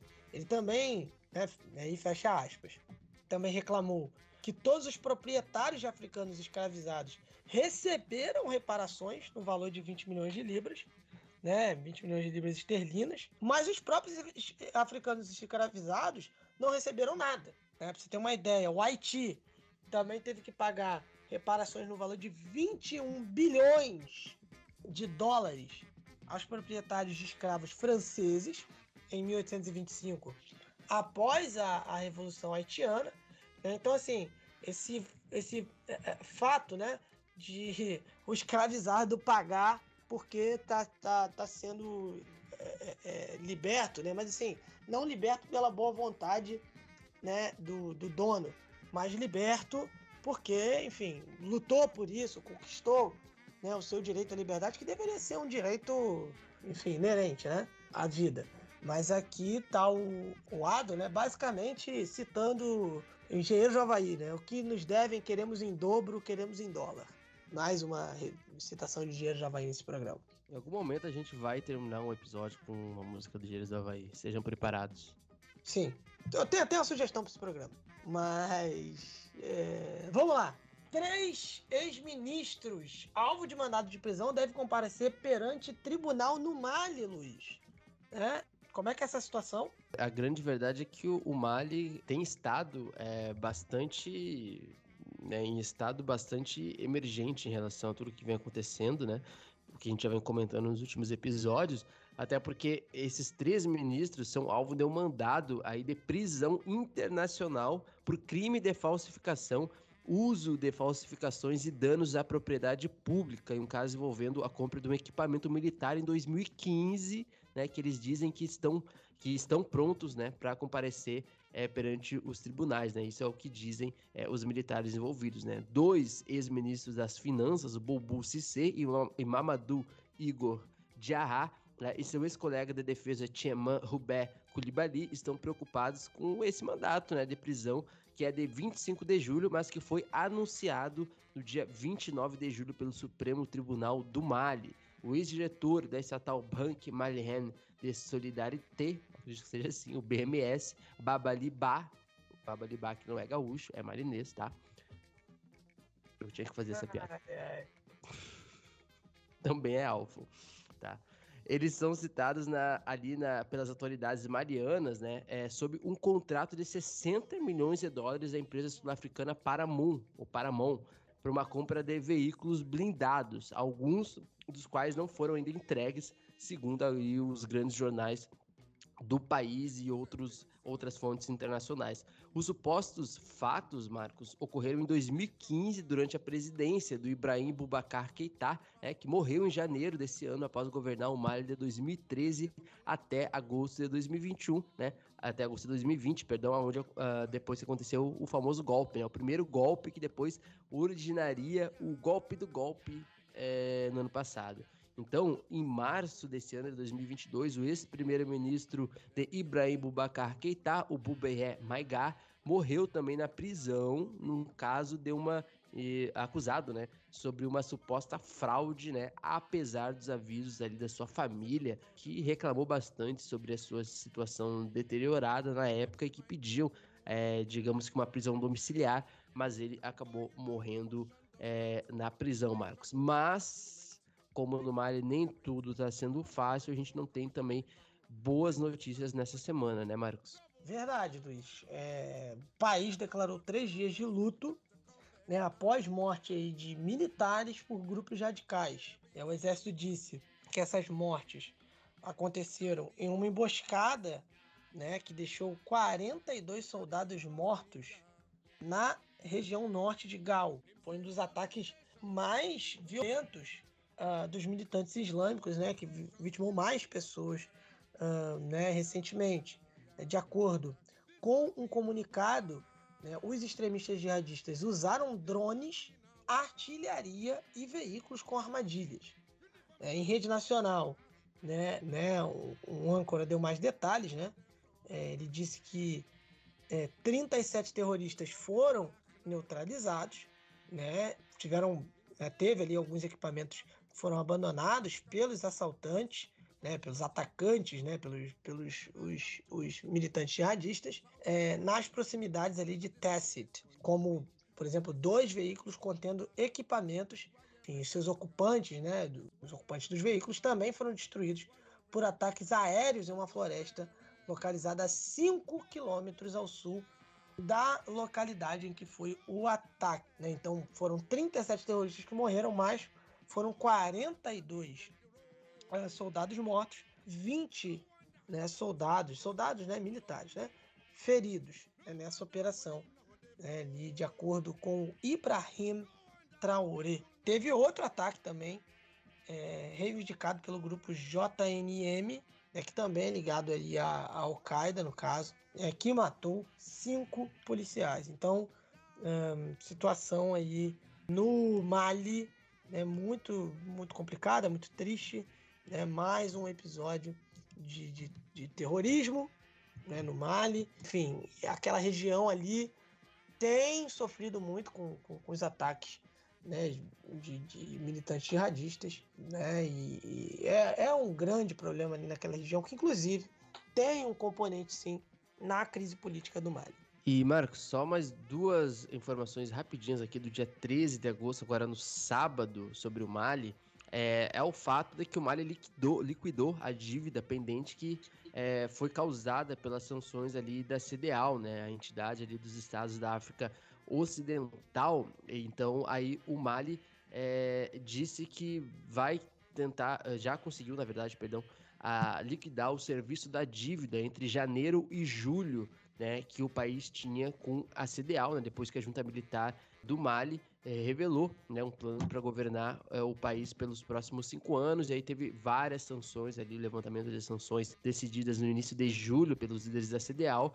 Então, é, essas últimas semanas foram bastante importantes para essa junta militar do Mali, que acabaram de negociar né, a liquidação da dívida, ou melhor, das sanções da CDAO sobre o país, né? Como resultado dessas sanções, né, as instituições, por exemplo, como o Banco Mundial e o Banco Africano de Desenvolvimento suspenderam os desembolsos para o Mali, né, que estavam notavelmente é, bastante ali numa situação bastante inadimplente, né? É, e até isso vai facilitar um pouco a situação financeira do Mali, né, que tem é, vivido aí um, um índice um tanto crescente da inflação ocasionada é, por essa questão mundial, né, da guerra Rússia-Ucrânia, já tinha também a problemática da pandemia, mas o Mali conseguiu aí liquidar essa situação com a CDAO e, e para fechar, Marcos, uma outra questão militar também muito importante na luta ali contra o jihadismo é, nessa região do Sahel é que, lembra, né, o Mali já tinha basicamente chutado a França para fora do país. Agora, a Alemanha suspendeu suas operações militares é, após ali a alegação na última sexta-feira, no dia 12 de agosto, que o Mali havia se recusado a conceder uma permissão a uma aeronave civil alemã que transportava tropas é, alemãs ali para o espaço aéreo do Mali. Né? O voo fazia parte de uma rotação de tropas ali e as autoridades alemãs disseram que não é a primeira vez que o Mali negou a permissão aí do sobrevoo das tropas alemãs sobre uh, certas regiões do Mali, né? Então Berlim enviou cerca de mil soldados para o Mali, a maioria deles ali perto da cidade de Gao, no norte do país, justamente no norte, onde tem é, essa onda, digamos que jihadista é, no país, é basicamente no norte do país, né?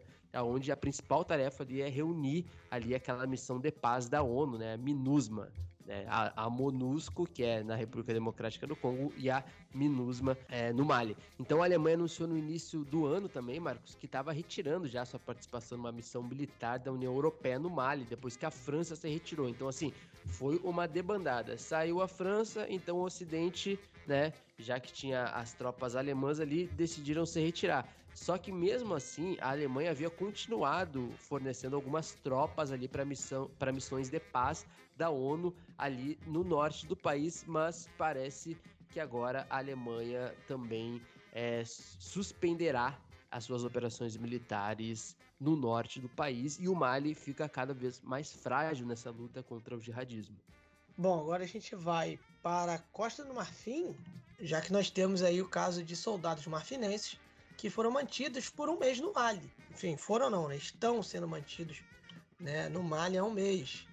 Né? É, essas negociações né, continuam e é a opção. Uh, a Costa do Marfim defende né, para né, a solução do, do problema. Né? São 49 soldados marfinenses detidos aí já há mais de um mês em Bamako, né? sendo acusados pela junta do Mali de serem mercenários. E aí a Costa do Marfim nega né? e alega que eles estavam numa missão para a ONU.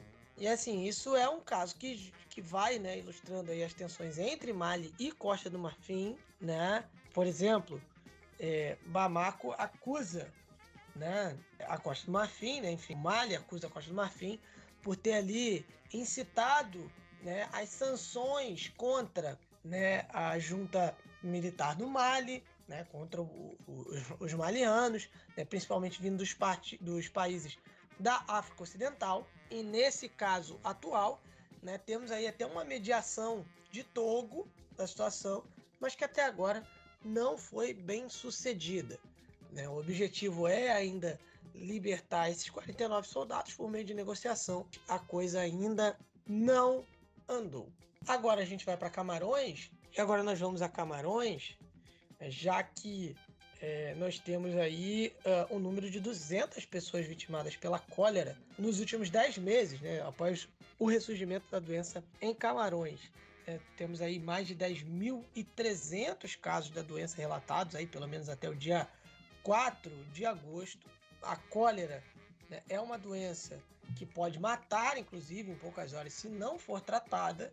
Né? É, é uma doença né, que em alguns países africanos, né, alguns países continuavam, continuam né, a ter problema né, com essa doença.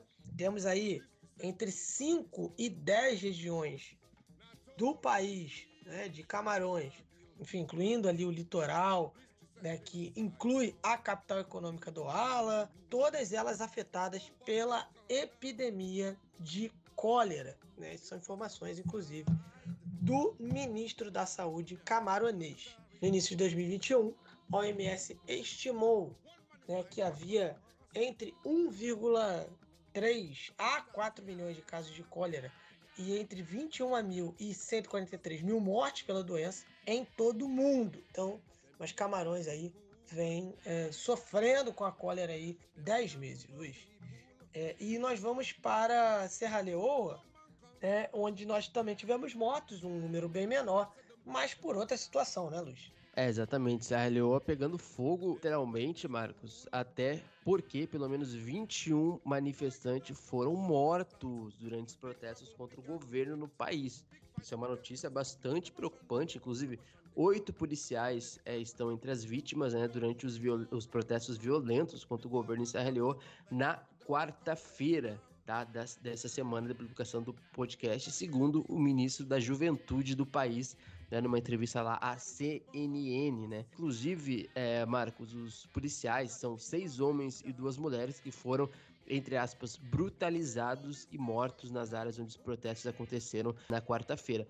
Centenas de manifestantes também, por outro lado, né, para além também é, do viés do governo, centenas de manifestantes tomaram as ruas da capital Freetown quarta-feira protestando contra a inflação e o aumento do custo de vida em Serra Leoa. Os protestos também se tornaram violentos algumas vezes. É, algumas imagens ali é, de vídeos é, de manifestantes apareceram sendo agredidos e gravemente feridos pela polícia, tá? E alguns membros das forças de segurança for, podem ser vistos ali, é, inclusive em algum, algumas páginas ali de redes sociais no Facebook que mostram é, essas imagens. As, as forças de segurança também foram vistas ali é, com disparos de armas de fogo contra os cidadãos, né, os manifestantes. E o Bangurra, né, o ministro da Juventude, disse também que não poderia confirmar imediatamente esse número de, os números de civis que foram mortos é, nesses protestos.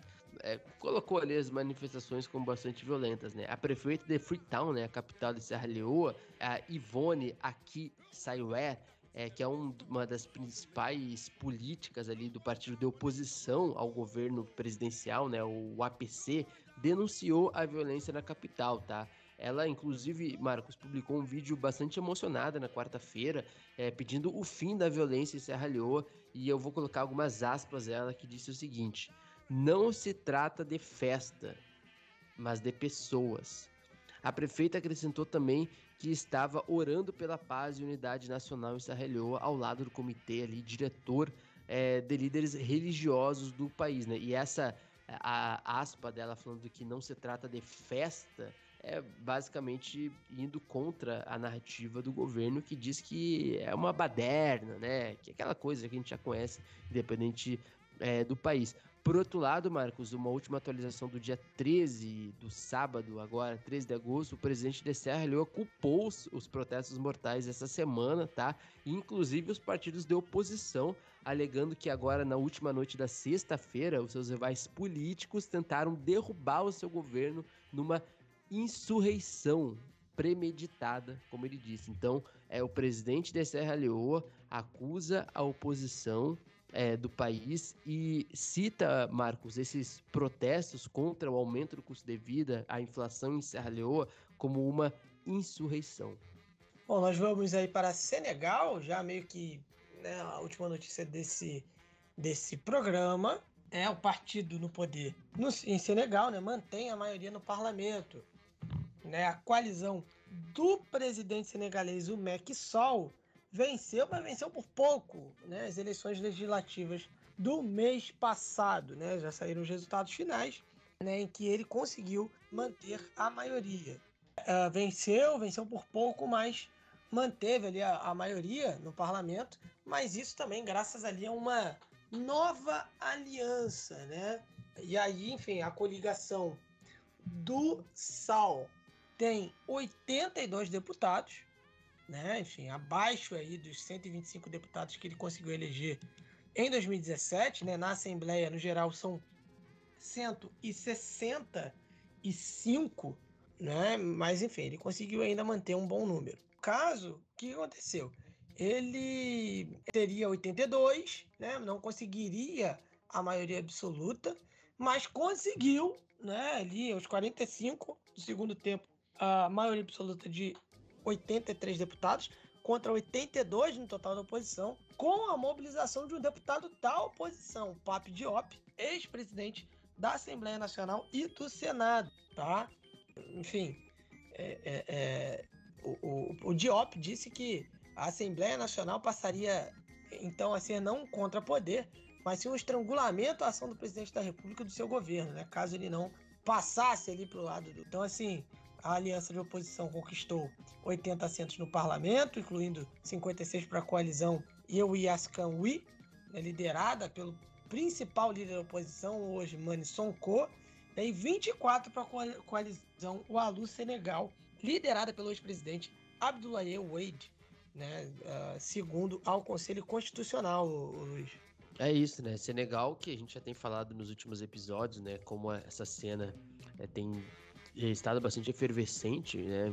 principalmente a oposição em Senegal ao presidente Macky Sall. Né? Os outros dois deputados da oposição, Marcos, são das fileiras de duas outras pequenas eh, coligações partidárias ali em Senegal. Né? A aliança da oposição, eh, ela havia anunciado que não ia apelar ao Conselho Constitucional por falta de confiança no tribunal, isso que os opositores dizem estar ali sob o controle do governo, da Macky Sall, né, que normalmente é, costuma rejeitar essa ligação, evidentemente, né? Então, a oposição, ela também havia anunciado que buscava uma vitória nas eleições legislativas para impor uma espécie de é, uma oposição ali ao presidente Sall e até pressioná-lo a abandonar o seu plano de concorrer novamente nas eleições presidenciais de 2024. Inclusive, Marcos, a gente está avisando aqui é, dois anos antes, tá? É, existe a possibilidade do Maxal criar é, um sistema e um clima favorável para uma terceira eleição. Né? É, assim, o que seria, em tese, é, anticonstitucional. Né? Lembrando, o Maxal ele foi eleito em 2012 por sete anos. Sete anos, imagina, Marcos, sete anos é, um mandato em Senegal, tá? E foi reeleito em 2019 por mais cinco. Então, Lembrando, o presidente Maxal eleito sete anos no primeiro mandato em 2012 e reeleito por mais cinco anos é, no segundo. Tese, ele né, vai, deve abandonar o, uma nova é, reeleição em 2024. Mas existe a possibilidade de ter aquele joguinho, sabe, Marcos? Ah, vamos colocar mais um artigo ali na Constituição, vamos permitir mais uma reeleição, como acontece bastante em alguns países do continente. Até agora, o que a gente tem aí, Marcos, é como tu bem disse, é o partido da situação de Senegal, ou seja, o partido do Macky mantendo a sua maioria no parlamento, o que é muito importante para o partido de situação nos próximos anos, até mesmo para decidir é, essa suposta reeleição do Macky pela terceira vez em Senegal em 2024. É, Luiz, e foi uma eleição bem polêmica, né? Tivemos ali até uma, uma série de protestos, né, por uma possível perseguição da oposição, da, da situação, né? A oposição. Então, assim, foi, foi, foi bem, bem, bem intenso. Para encerrar, né, alguns dados da eleição, a agência eleitoral disse que teve ali 238 assembleias de voto, ou então zonas eleitorais, né? Uh, a agência eleitoral disse que 238 assim, é, zonas eleitorais das 46.232 usaram registros manuais para identificar eleitores, é, permitindo que pelo menos 100 mil eleitores votassem. A eleição para dois governadores e quatro cadeiras parlamentares foi suspensa por causa de erros de impressão nas cédulas. Né? Os eleitores de dois municípios e quatro círculos eleitorais né, acabaram manifestando ali também o seu descontentamento com essa ordem da agência eleitoral, né, e teve um candidato ao parlamento que foi detido por alegadamente ter lutado numa, numa zona eleitoral. Nenhum outro candidato também estaria na posse de facões no centro de votação. É uma maravilha. E isso aconteceria facilmente no interior do Rio Grande do Sul. Isso acontece muito. ai, ai. Bom, Luiz, é... então a gente já encerra esse bloco e vai partir para o encerramento do programa, não é isso? Quem diria, né? Esse programa já tá com umas 5 horas. Mentira, Sim. a gente sempre acha que vai ter, mas na verdade dá a mesma média de tempo de sempre. É, dá umas 4 horas e 40. Bom, vamos aí encerrar e, enfim, já agradecendo ao pessoal que nos ouviu até aqui. Lembrando mais uma vez de nos seguir nas redes sociais no arroba PDL, uh, no Facebook, no Instagram e no Twitter que mais cresce no Brasil. Pode ir lá nos encontrar no arroba. Enfim, acesse nosso canal de YouTube para participar da nossa live. Queremos ver, ver você participando lá. A gente sempre tenta privilegiar muito a participação de quem está lá assistindo a gente, né? colocar lá na tela o que vocês falam, comentam, responder, não, não deixar passar batido. É, então, assim, a missão de vocês é comentar tanto que a gente não vai conseguir responder. Então, por favor, cheguem junto nessa aí. Então, é, temos também né, o sorteio, Luiz, do nosso livro, é isso? E o vencedor ou vencedora do livro do nosso Mandela é. Du, du, du, du, du, du, Isadora Catarina. Isadora Catarina foi a sorteada e vai levar o livro Cartas de Prisão, né? O famoso livro que é basicamente um diário de Nelson Mandela durante a prisão dele, mais de 20 anos na África do Sul. Assim, um livro histórico para a história da humanidade. Isadora Catarina, apoiadora do nosso plano Rainha em Zinca, a partir de 15 reais, foi a sorteada. Isa, por favor, tá? Manda uma DM lá pra gente no grupo ou na nossa página que você receberá em talvez até uma semana o livro do Mandela. Um abraço também para toda a galera que nos apoiou e que certamente estará no próximo sorteio, né? O William Menezes, é, o Paulo Vitor, o Alexandre, o Eglon, a Grace, quem mais aqui? O Afonso também, o Elian Pereira, de Luciana Júnior, Tayane Matos, toda essa galera que esteve aqui no sorteio também. É, muito obrigado por apoiar é, o nosso projeto e certamente estarão também é, nos próximos sorteios aqui. Então é isso, né? Nos siga nos agregadores de podcast também, como a gente vem, vem falando, né? Nas nossas redes sociais. E agora você vai ouvir uma música, né? Como citou aí que um dia a gente ia botar a música do Engenheiro do Havaí no final, que tanto eu quanto ele nós gostamos muito da, da banda. Decidimos colocar hoje. Você vai ouvir aí uh, vícios de linguagem, tem muito a ver com a temática aí do, do, programa, de eleições e tudo mais. E, enfim, a gente vai se despedindo com mais um África em Pauta, o quadragésimo, olha só. Né? Muito obrigado a todo mundo que esteve com a gente nesses 40 programas e continue nos acompanhando para mais. Né? E nunca se esqueça que ponta de lança é paixão para usar. Tchau, tchau, pessoal. Até a próxima. uma briga de torcidas e a gente ali no meio meio das bandeiras. O jogo não importa, ninguém tá assistindo. Gente ali no meio, no meio da cegueira, tudo se reduz a um campo de batalha. E a gente ali no meio.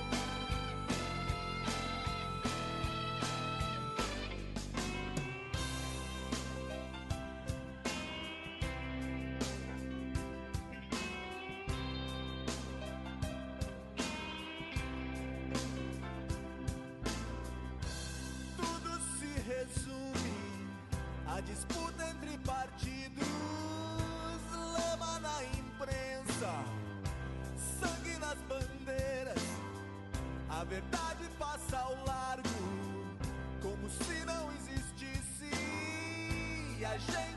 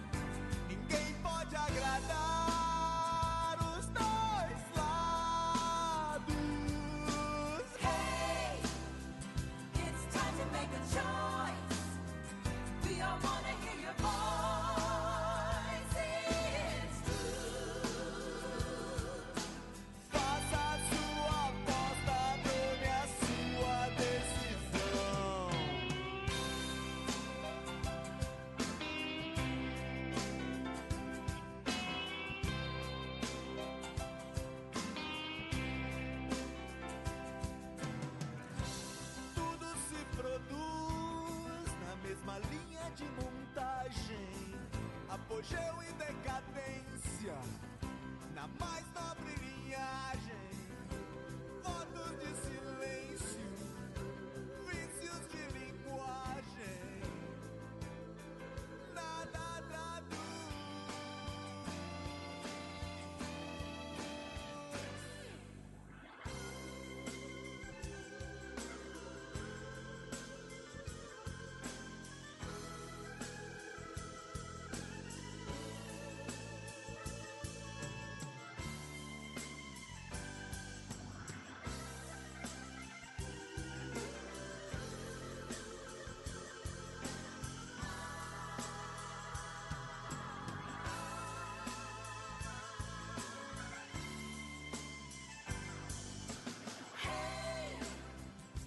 you don't